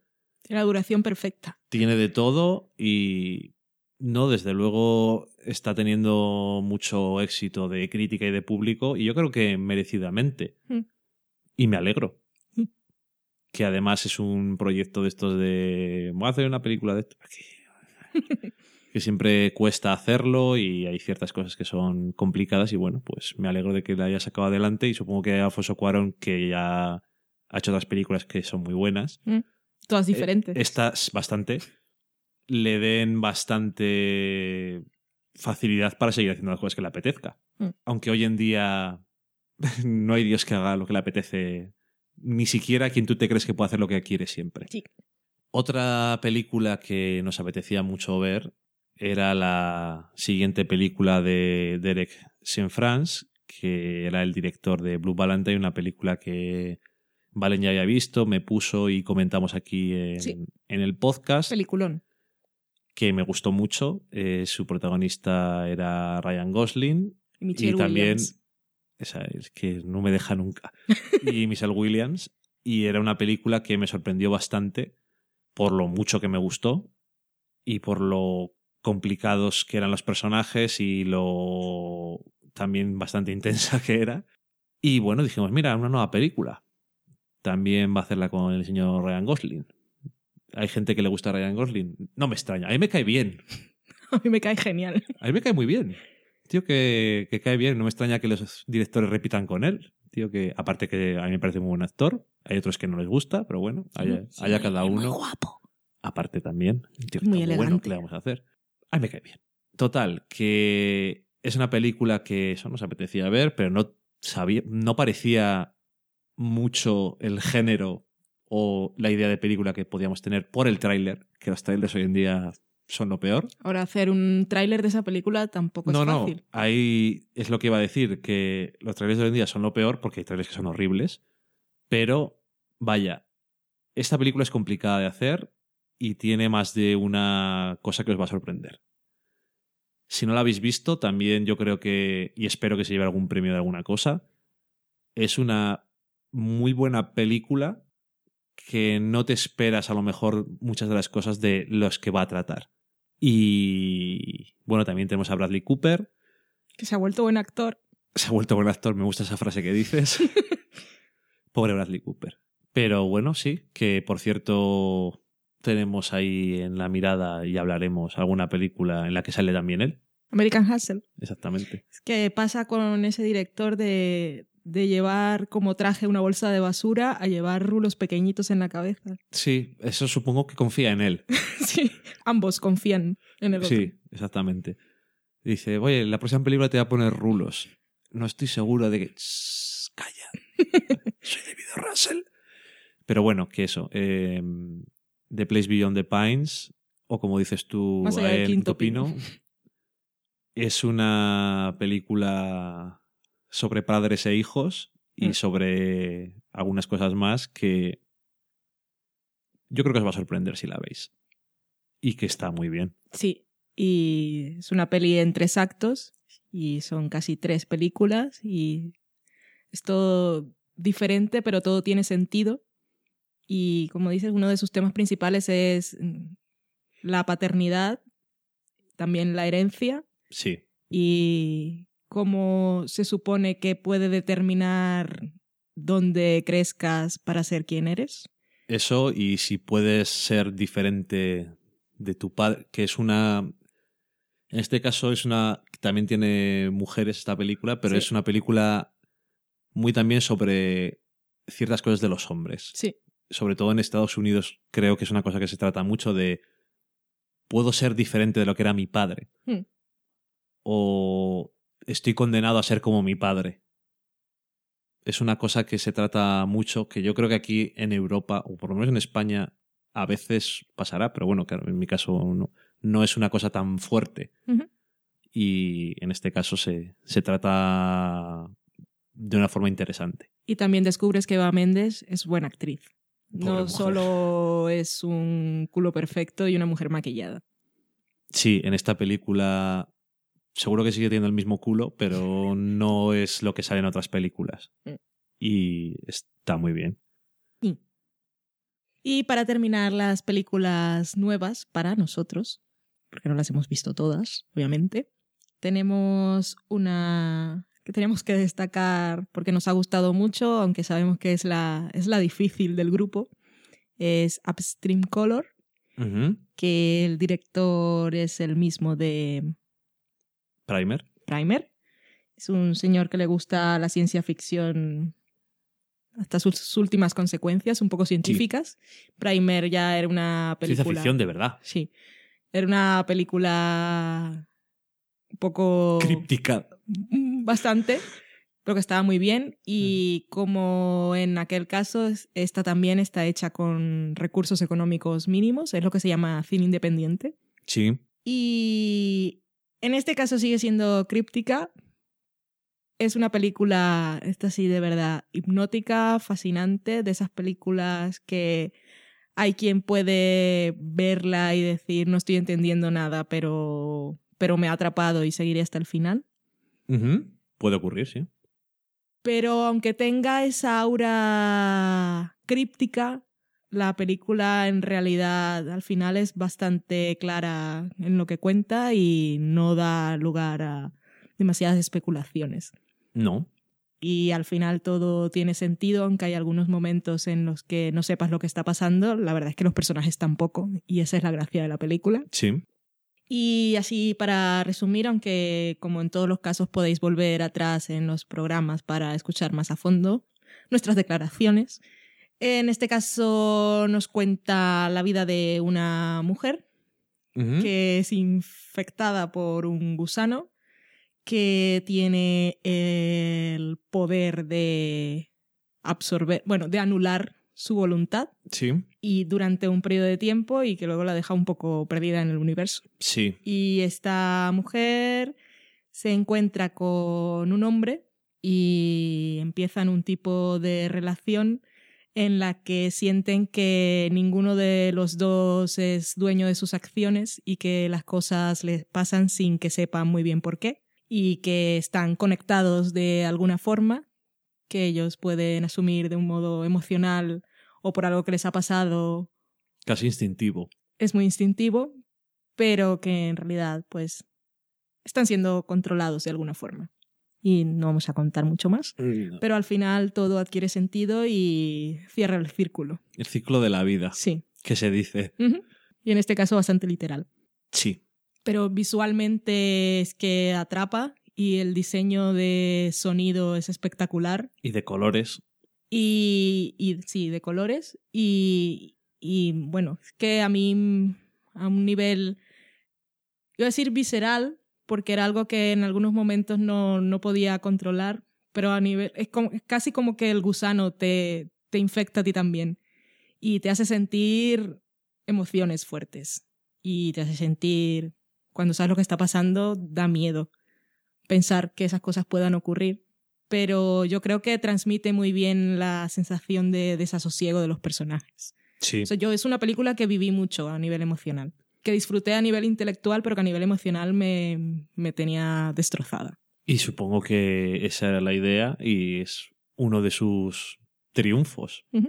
Porque pese, lo que dices tú, pese a que la película puede tener también sus momentos más crípticos, al final yo creo que Primer es más una película intelectual. Mm. Y esta también tiene su parte de ese sentido, porque a este hombre le gustan ese tipo de ideas, pero sin duda, aunque no supieras qué es lo que está pasando, que yo creo que si estás un poco atento tampoco es excesivamente complicado, eh, su mayor triunfo es ese de irte directo a las vísceras y a no solamente a las emociones, sino casi a algo superior, Hmm. a ciertos miedos que a lo mejor no tenemos en la vida diaria, porque esto sigue siendo ciencia ficción, pero que es un miedo muy básico y muy que casi va a la parte animal individual y que nosotros creemos que es lo que nos hace humanos, que es nuestra libertad.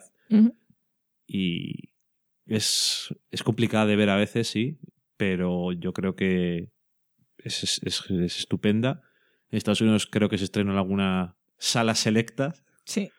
pero luego enseguida, sobre todo, que es la idea que tenía el director, se distribuyó en VOD, o sea, en pago por visión, o en Netflix, que fue donde la vimos nosotros. Y espero que tenga éxito en esa plataforma. Al final, este hombre es el director, uno de los dos protagonistas, eh, editor, eh, banda sonora, Lo hace todo y lo hace bien. los pósters, los trailers, Editor. todo. Y esta película creo que hace, Primer creo que hace 10 años. Sí. Y él se dedica a otras cosas. Y esto es como que fuera casi su tiempo libre. No sé. Pero es un director que solo tiene dos películas, pero es... La próxima película que salga la voy a ver. O sea, no tenía esta nada que ver con Primer, ni siquiera cuando me dijeron de qué era. Y la que viene tampoco. Tendrá que Ah, ver con las otras dos. me dijiste ya de qué era y no tenía absolutamente nada que ver tampoco. Y la voy a ver igualmente, porque hay algo en lo que cuenta ¿Y cómo lo cuenta? y en cómo lo cuenta. Porque en Primer parecía que no, pero también tocaba ciertas cosas que se tocan en esta película. Pero era muy fácil. Creo que era más fácil eh, distraerse con el tema matemático, Sí. científico y, Viajes en el tiempo. y el intentar juntar el puzzle. Hmm. Así que otra que probablemente no ha visto todo el mundo, os la recomendamos. No Sí. fácil tampoco, pero recomendada. Y pasando a películas que no son de 2013, pero que nosotros hemos visto en 2013, aunque sea a principio de 2013, tenemos varias películas de 2011 y 2012, casualmente. Las otras películas que eran un poco más antiguas, por ejemplo, hicimos un ciclo de Hitchcock que podéis eh, seguir, muy interesante. O vimos alguna otra película también más antigua, que no las hemos comentado en este caso, aunque nos hayan gustado mucho, pues porque vamos a centrarnos un poco en lo más reciente. Y la primera película que tenemos es mm, The Tree of Life, la película de Terence Malick de 2011, que esta es una, también una película muy polarizante, estoy seguro que existe esa palabra, pero que a nosotros nos gustó mucho, no solamente en el nivel visual, que supongo que es una cosa que maneja bastante bien este hombre y su director de fotografía, Que es el mismo de Gravity. Ajá. Un hombre que sabe lo que hace, sino que realmente no era. Por lo menos, a lo mejor tenía una especie de hype al nivel de lo complicada o lo abstracta que iba a ser, y yo creo que es bastante clara en lo que está contando, que a veces hay cosas que no tienes que buscarle sentido, a veces es, yo creo que está muy puesto allí delante si estás atento a la película. O sea, tampoco viéndola mientras friegan los platos, pues no. Y una película muy interesante. Tiene muchos fondos de pantalla muy buenos en algunas de sus secuencias, pero yo creo que me gusta la historia que cuenta, que es lo más importante. Y yo, desde luego, la, se la recomiendo a todo el mundo, que me imagino que mucha gente no la ve porque dice, ¿esto qué es? Se puede echar para atrás fácilmente.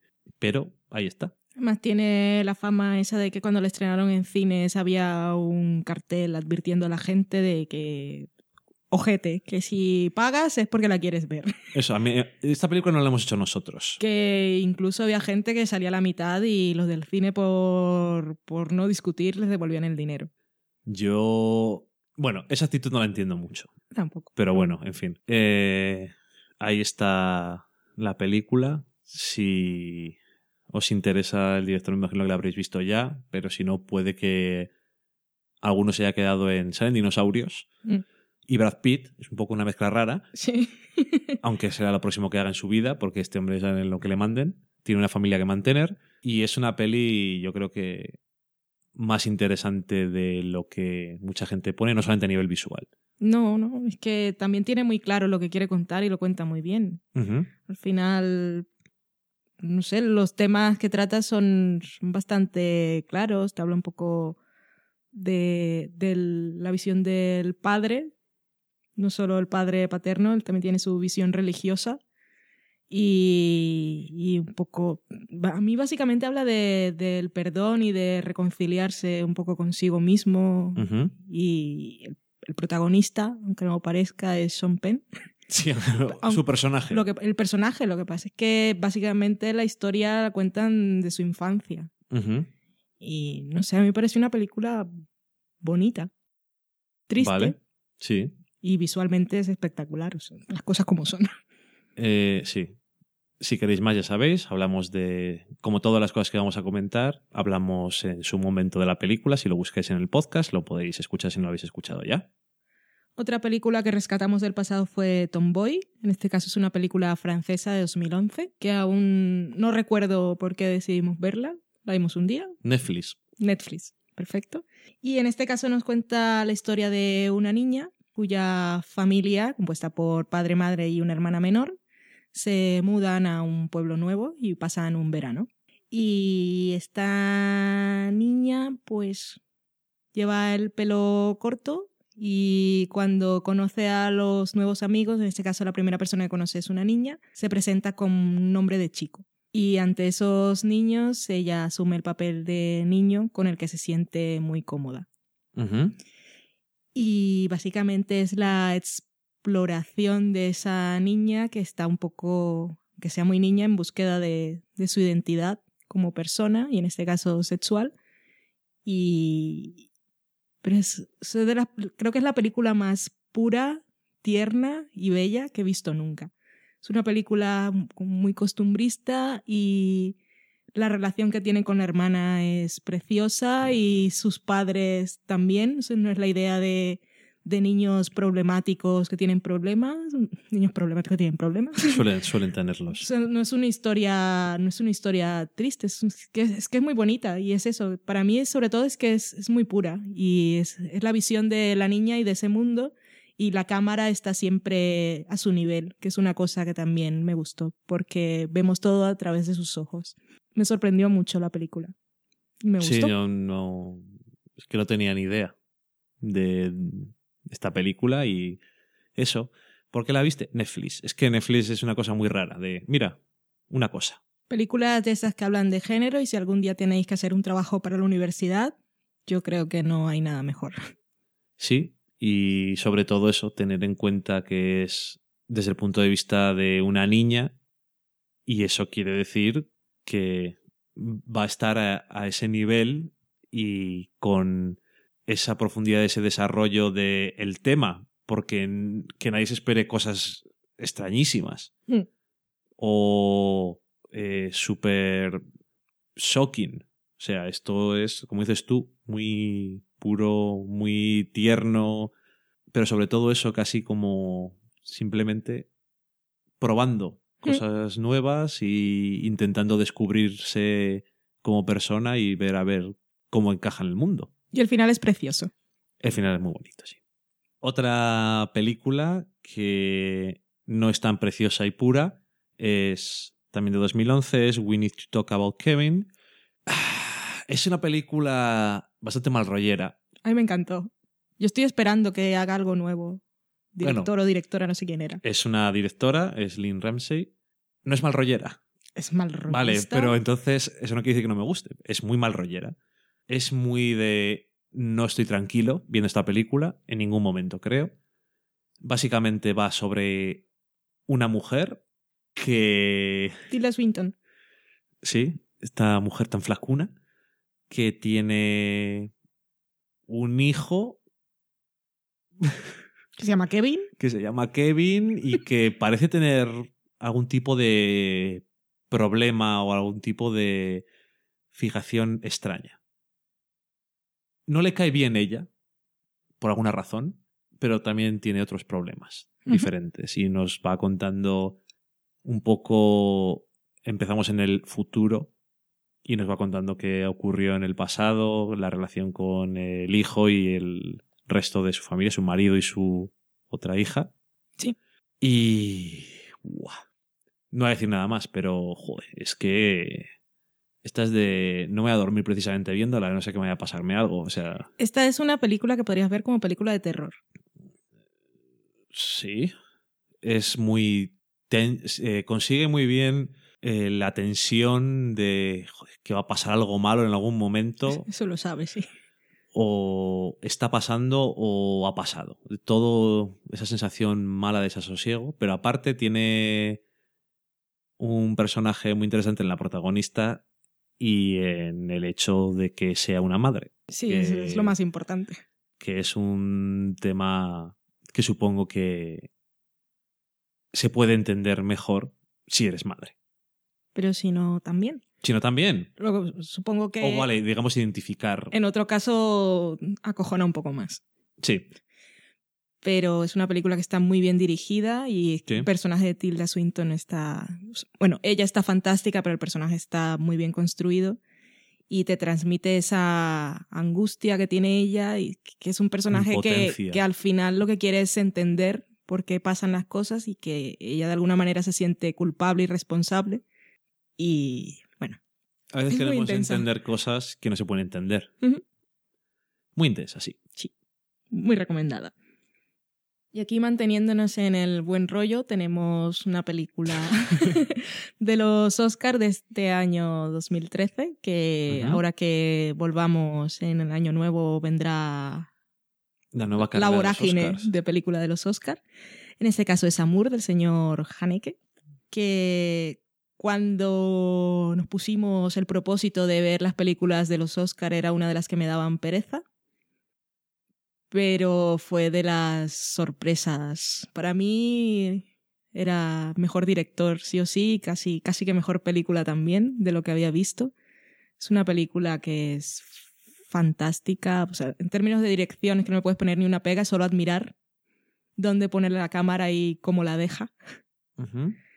Y, y bueno, sí como hemos hablado de Before Midnight con cómo te cuenta una historia de amor, aquí también al final es, es amor, pero es, es una forma diferente y dolorosa. Es una película que también tiene momentos que son muy duros, pero pues, es que hay que verla. Sí. Mm, No me esperaba que me gustara. O sea, pensé que me iba a gustar o que me iba a parecer que era buena, pero no sabía si me iba a llegar. Y llega. Es complicada de ver. Hmm. También supongo que es de esas películas que mucha gente dirá, pues esto no, no me interesa mucho. También lo puedo entender, pero si os veis fuertes y felices un día, Sí, si se os ha escapado es una de esas que, que hay que hay que ver. sin duda.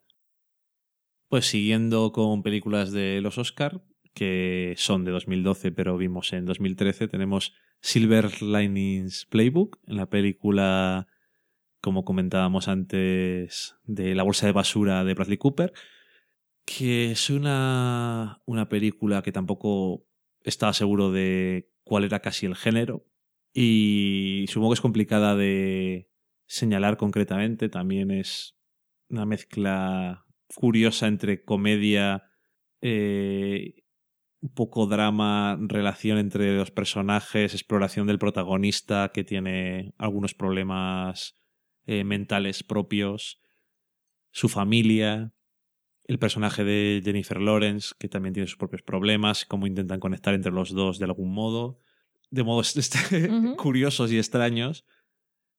Y una película que me gustó muchísimo y no sé si quedará alguien que no la haya visto porque la verdad es que se llevó bastante, se llevó el Oscar Sí.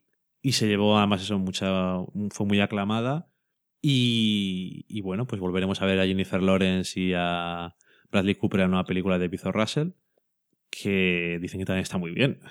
Mm, También, por más pelucas extrañas que salgan, tiene muy buena pinta y Jennifer Lawrence está genial en la película y aparte nos dejó, gracias a que su película estaba nominada a los Oscar, todas esas entrevistas y todos esos momentos en televisión con su naturalidad y su encanto natural, valga la redundancia, que hacen que te caiga tan bien y que te guste tanto. Y aparte, que es que es buena actriz, entonces eso también hace un poco de redondear el asunto. Poco más que decir. También, como sabéis, hablamos de todas estas en su momento. Sí. Y las dos últimas las vamos a comentar también así muy rapidito. También nos han gustado mucho. Quiere decir por eso que no nos hayan gustado menos. Una es Life of Pi, que también me sorprendió. Me llevé muchas sorpresas buenas en la carrera de los Oscars de este año. Casi todas me gustaron. Porque ya sabía que Lincoln no me iba a gustar y no me gustó. Pero había otras que pensaba que no me iban a gustar y me gustaron mucho. Y otras que en principio sí quería ver. Y esta película me sorprendió un montón. Es una fábula. Y aunque tema general que trata es un poco el concepto religioso, es más bien algo filosófico. Y yo que no soy creyente, lo que más me gustó es que te plantea una pregunta y al final te da una respuesta, respondes tú como quieras, pero es que el final para mí es perfecto. Sí, y además yo creo que esta peli tenía... El final era complicado. La película la tienes eso anunciada como un chaval en una barca con una película animales que es más bien otra cosa completamente diferente. Como dices tú es es una fábula es un cuento y con sus simbolismos más o menos obvios pero como todos los cuentos es un cuento muy bien contado fábulas, es si son buenos son buenos y son eso cosas como clásicas casi basado también en un libro que el autor decía, autor o autora no recuerdo, esto no se puede adaptar. Y dijeron, ¿cómo que no? y me imagino por qué es tan complicado. Es como adaptar eh, Principito o cosas de ese estilo. Que es, muy complicado. Espero que no lo hagan nunca. Porque me huele mal eso. Pero bueno. La del Principito es muy chunga. Sí. Y bueno, en fin. Eh, no me esperaba que me gustara tanto y como dices tú, el final yo creo que ayuda mucho a la película. La última que nos queda, yo creo que estando también en la carrera de los Oscars fue no fue nominada a mejor película y fue bastante obviada en muchas cosas que igual no debería de haberlo sido.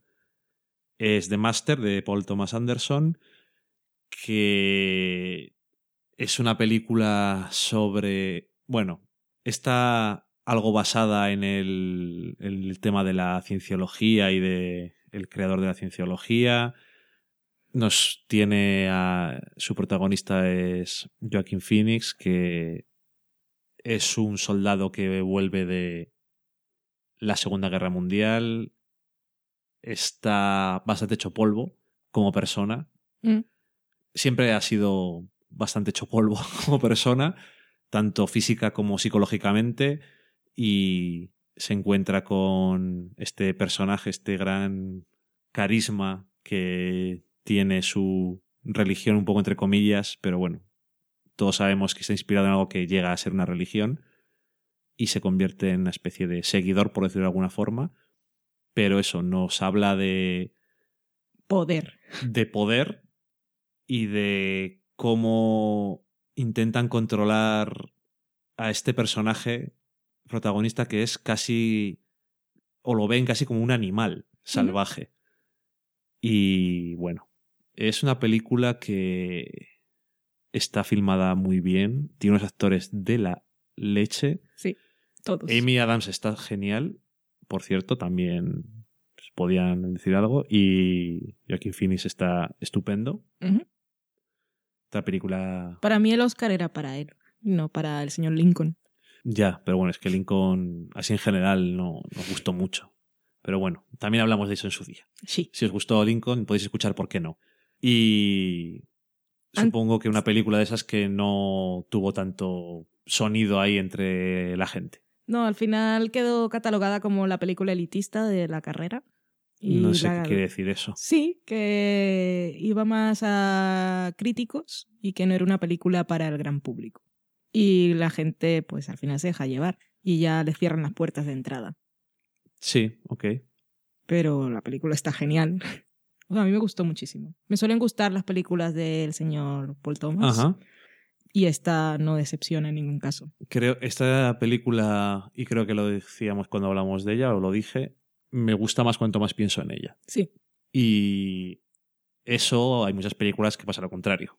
O sea que no digo más muy interesante sin duda, no, no dejes de ver. No. Y para cerrar el banquete y sin detenernos mucho, yo quería mencionar un par que nos quedaron así fuera. Uno era un documental, que fue de Imposter, que a mí me sorprendió mucho este año. No me extraña. Con la propuesta narrativa y estilística está muy bien y la historia es apasionante, así que podéis verla. Y la otra es La caza, el señor Aníbal o Matt Mikkelsen, que también trata un tema duro. También jodida esa película. De prejuicios y cómo se nos mete algo en la cabeza y ya vamos a muerte. que es una película que, que está muy bien. Te pones ahí con el protagonista eh, hasta el final. También no la veáis en vuestros momentos más bajos. No. Los daneses hacen películas bastante deprimentes. Mm. De verdad. Es una película para ver en Navidad, que tiene escenas navideñas. Socorro. y con esto acabamos nuestras recomendaciones de películas en el banquete de pelis de 2013 y ahora nos vamos a la lista de la compra.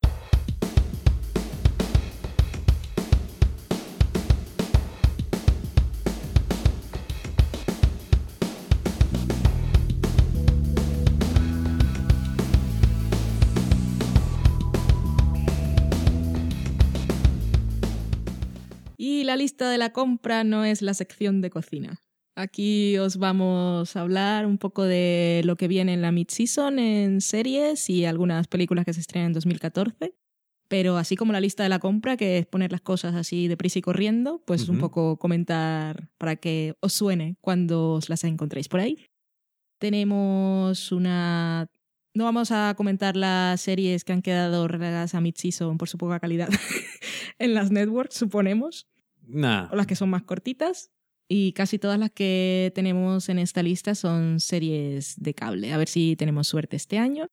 Hay muchas, hay adaptaciones, hay sagas, hay piratas y cosas variadas. Hay de todo. Por ejemplo, tenemos en Lifetime, ese canal tan Que- fabuloso, tenemos una adaptación del clásico Flores en el Ático, que aquí lo que nos llama la atención es que sale Kiernan Shipka, que es nuestra adorada Sally Draper de Mad Men. Así que solo por eso yo veré por lo menos el primer episodio, a ver qué ocurre. Aunque Lifetime no tiene un gran historial de que sus cosas nos gusten demasiado. No, pero bueno, a ver qué sale de ahí. Una serie que sí está teniendo a la gente bastante expectante, sobre todo últimamente, es Looking de la HBO, que la están vendiendo como la Girls con chicos homosexuales. Y en este caso nos cuenta la vida de tres amigos veinteañeros que viven en San Francisco y es un poco, pues, un poco lo mismo que Girls, las dudas existenciales y eso, el cómo crecer, que cuando estamos en los 20 aún no sabemos lo que queremos. No. Ni y cómo tenemos encontrarlo. problemas que a lo mejor no nos parecen problemas como somos mayores. Exactamente. Otra de la HBO, que en este caso es así como su gran esperanza para volver a hacer series de calidad, es True Detective, que tiene pintaca, no lo vamos a negar. El tráiler es de esos que visualmente, por, por lo, por lo menos, tiene presencia Sí. y se ve potente. Ya luego veremos qué tanto nos atrapa o no. Los protagonistas son Woody Harrelson y Matthew McConaughey. Y estos son detectives y la historia va un poco... es eh, la investigación del asesinato de una prostituta de 17 años y nos cuenta la historia durante 17 años, desde 1995 hasta 2002 y hay un poco de viajes en el tiempo y viajes en el tiempo no. hay un poco yendo, yendo atrás. Saltos temporales, Eso, sí, saltos eso. temporales. Viajes en el tiempo me gustaba más. No, no habría estado mal. Detectives que viajan en el tiempo no está nada mal. Mm, Tenemos doctores que viajan Sería en el bastante útil. Hay otra que es del canal IFC, que por lo poco que he leído yo aún no sé si es comedia o drama, pero salen un montón de actores famosos. Tenemos a Will Ferrell, Tim Robbins, Kristen Wiig, Tobey Maguire, eh, Haley Joel Osment, que es el niño del sexto sentido, Michael Sheen. Val Kilmer. Ah, ese, ese no lo vi, no, no destaca en mi El- lectura la, en o diagonal. la persona que se ha comido a Val Kilmer. Sí, o dos Val Kilmer se ha comido. Y aquí dice que es un poco así de... ¿De qué va? Es que no. Leyendo el párrafo que tenemos sobre la serie, no estoy seguro de qué va exactamente, pero he leído por ahí de Abbey. Es Sí. como. Hay muchos personajes, ¿verdad? Sí, sagas de televisión multigeneracionales. Así como va van pasando los años. Un poco como True Detective, Sí, pero los viajes. sin viajes en el Los tiempo. viajes en el tiempo son diferentes. Luego también tenemos Helix del canal Sci-Fi, que es una serie.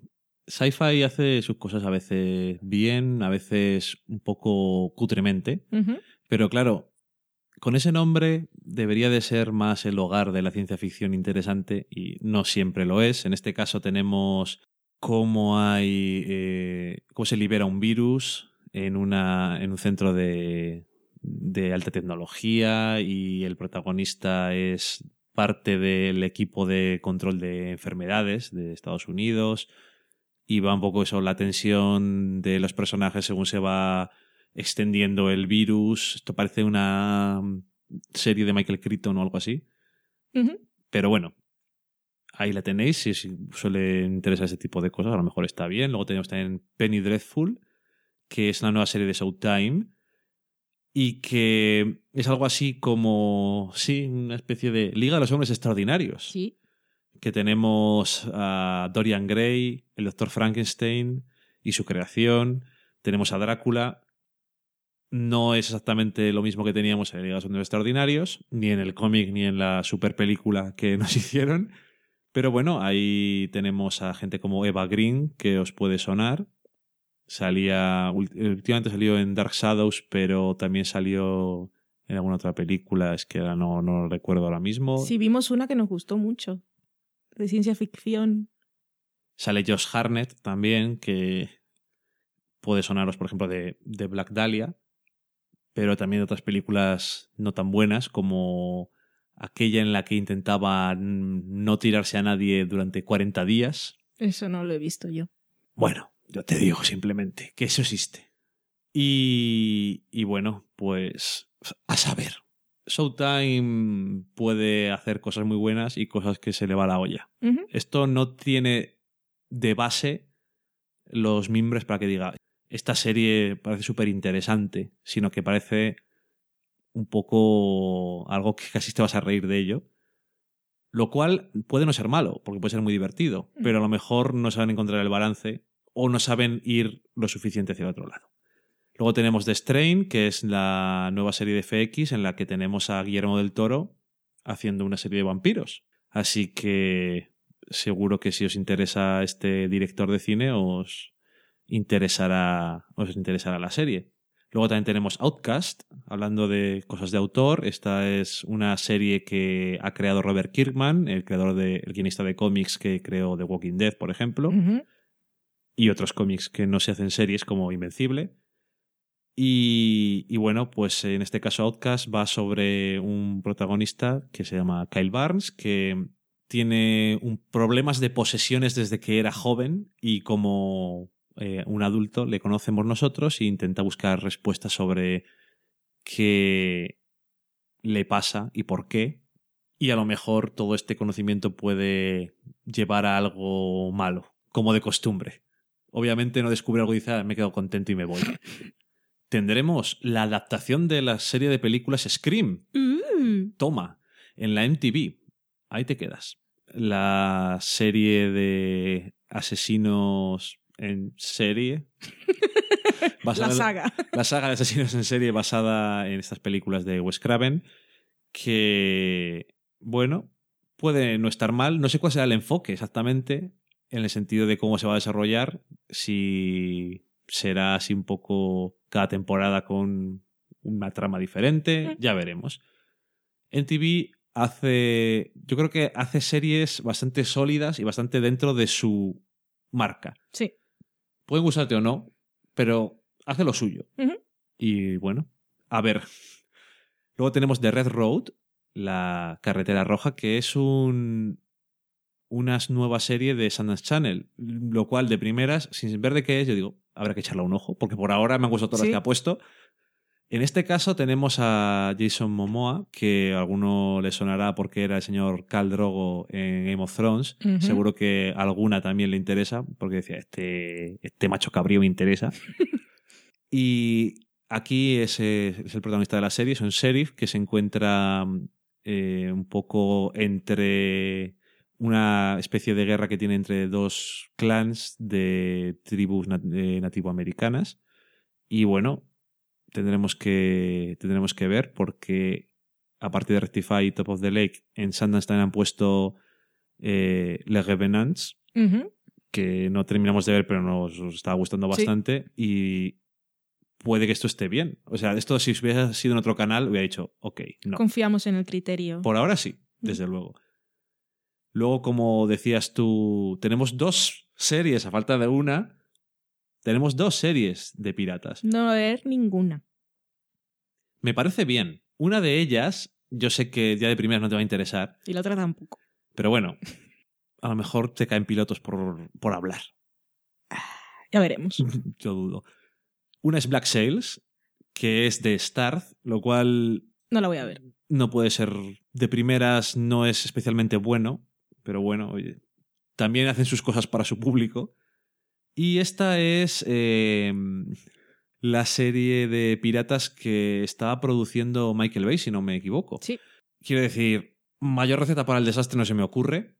La otra serie de piratas es Crossbones de, la de. NBC, que casi me apetece ver solamente por una razón, el piloto, y es que la llevan, si seguro que habéis oído hablar de ella, durante varios años, porque llevan empujándola durante mucho tiempo, están estrenando en mid-season, no sé si quieren amortizar que han grabado algo, y es una mierda, no, lo, no estoy seguro. Pero bueno, a lo mejor estaban esperando a que estrenara otra serie de piratas para que hubiera un poquito más de, La moda. de moda. En esta tenemos a John Malkovich como uno de los protagonistas, lo cual es bueno, pero vaya, en fin.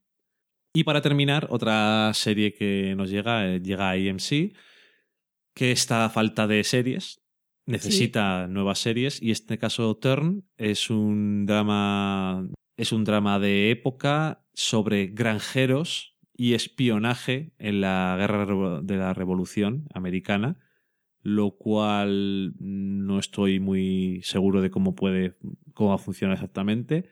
El único estreno que hemos visto de AMC últimamente fue lo Winter Sun y bueno, la han cancelado. Sí.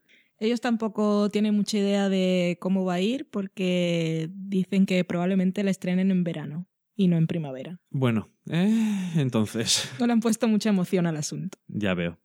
Y luego, así rapidito, en películas también tenemos grandes nombres que vienen para el próximo año.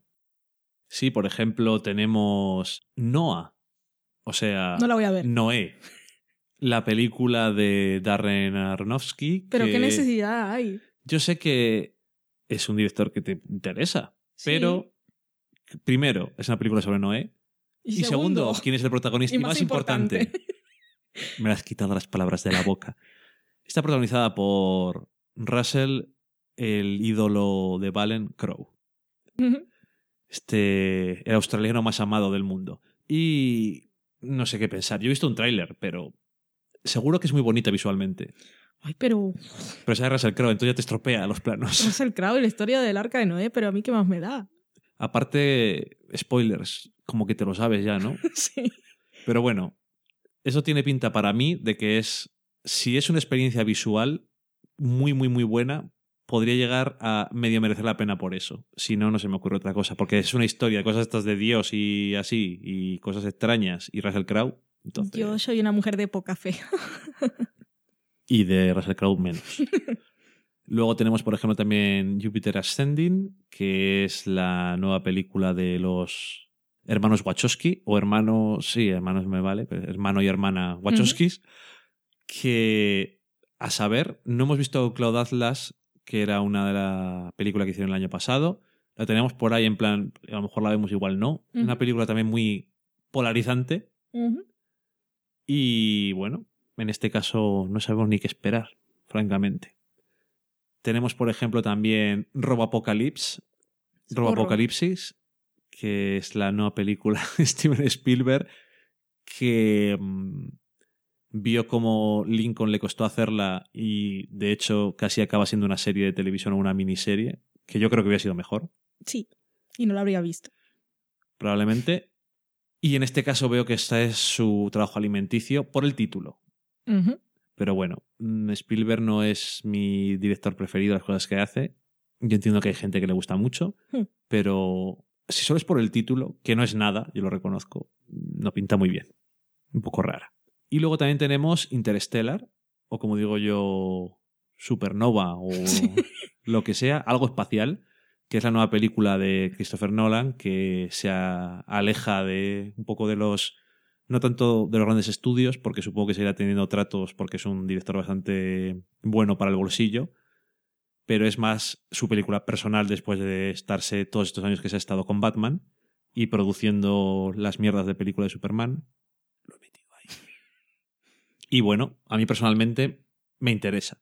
porque me interesa mucho más su faceta Sí. de autor que como otras cosas, más al servicio de la maquinaria.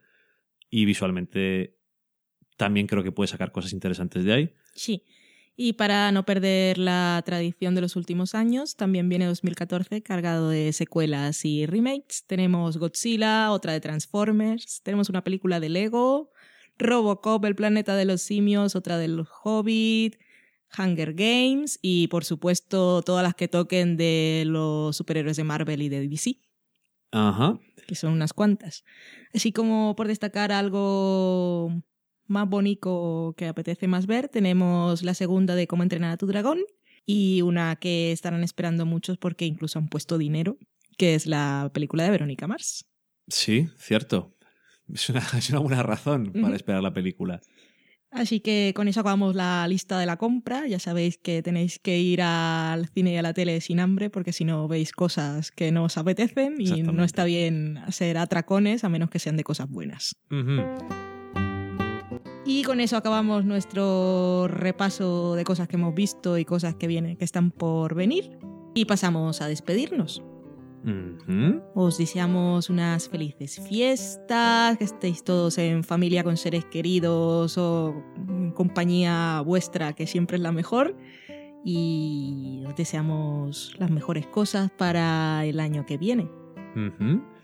Felices fiestas, feliz año nuevo y seguiremos escuchándonos por estas, iba a decir ondas, pero esto, esto no funciona así. Esto, Estos son bytes. estos son bites, los bites.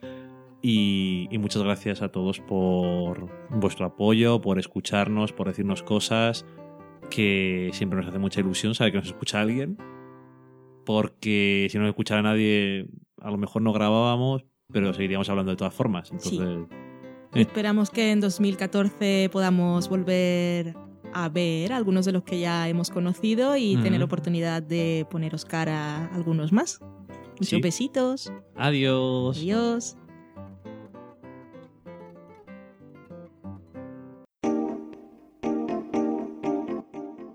Acabáis de saborear un programa del podcast Del sofá a la cocina. Para prepararlo hemos usado los siguientes ingredientes. Un Dani, una Valen, un Nico y una licencia Creative Commons, reconocimiento no comercial compartir igual. Cuando tenemos los ingredientes, los picamos muy finos, los dejamos pochando en una sartén y cuando estén caramelizados, los mezclamos con la licencia Creative Commons, que cuidado, no admite uso comercial de la obra original ni derivadas, que se tienen que distribuir con la misma licencia que la original, siempre citando a los creadores. Después de 10 minutos, condimentamos la mezcla con iTunes, iBooks, Twitter y un poco de Facebook. Si no encontráis las adecuadas en el mercado, buscad el nombre del blog. A continuación, introducimos en el horno y, después de 30 minutos, lo servimos aderezado con música distribuida con licencia Creative Commons a través de Jamendo. Al final del post correspondiente vienen especificadas concretamente. Si tenéis alguna duda con respecto a la receta o a cualquier otra cosa, podéis preguntarnos a través del correo electrónico del sofá a la cocina Buen apetito.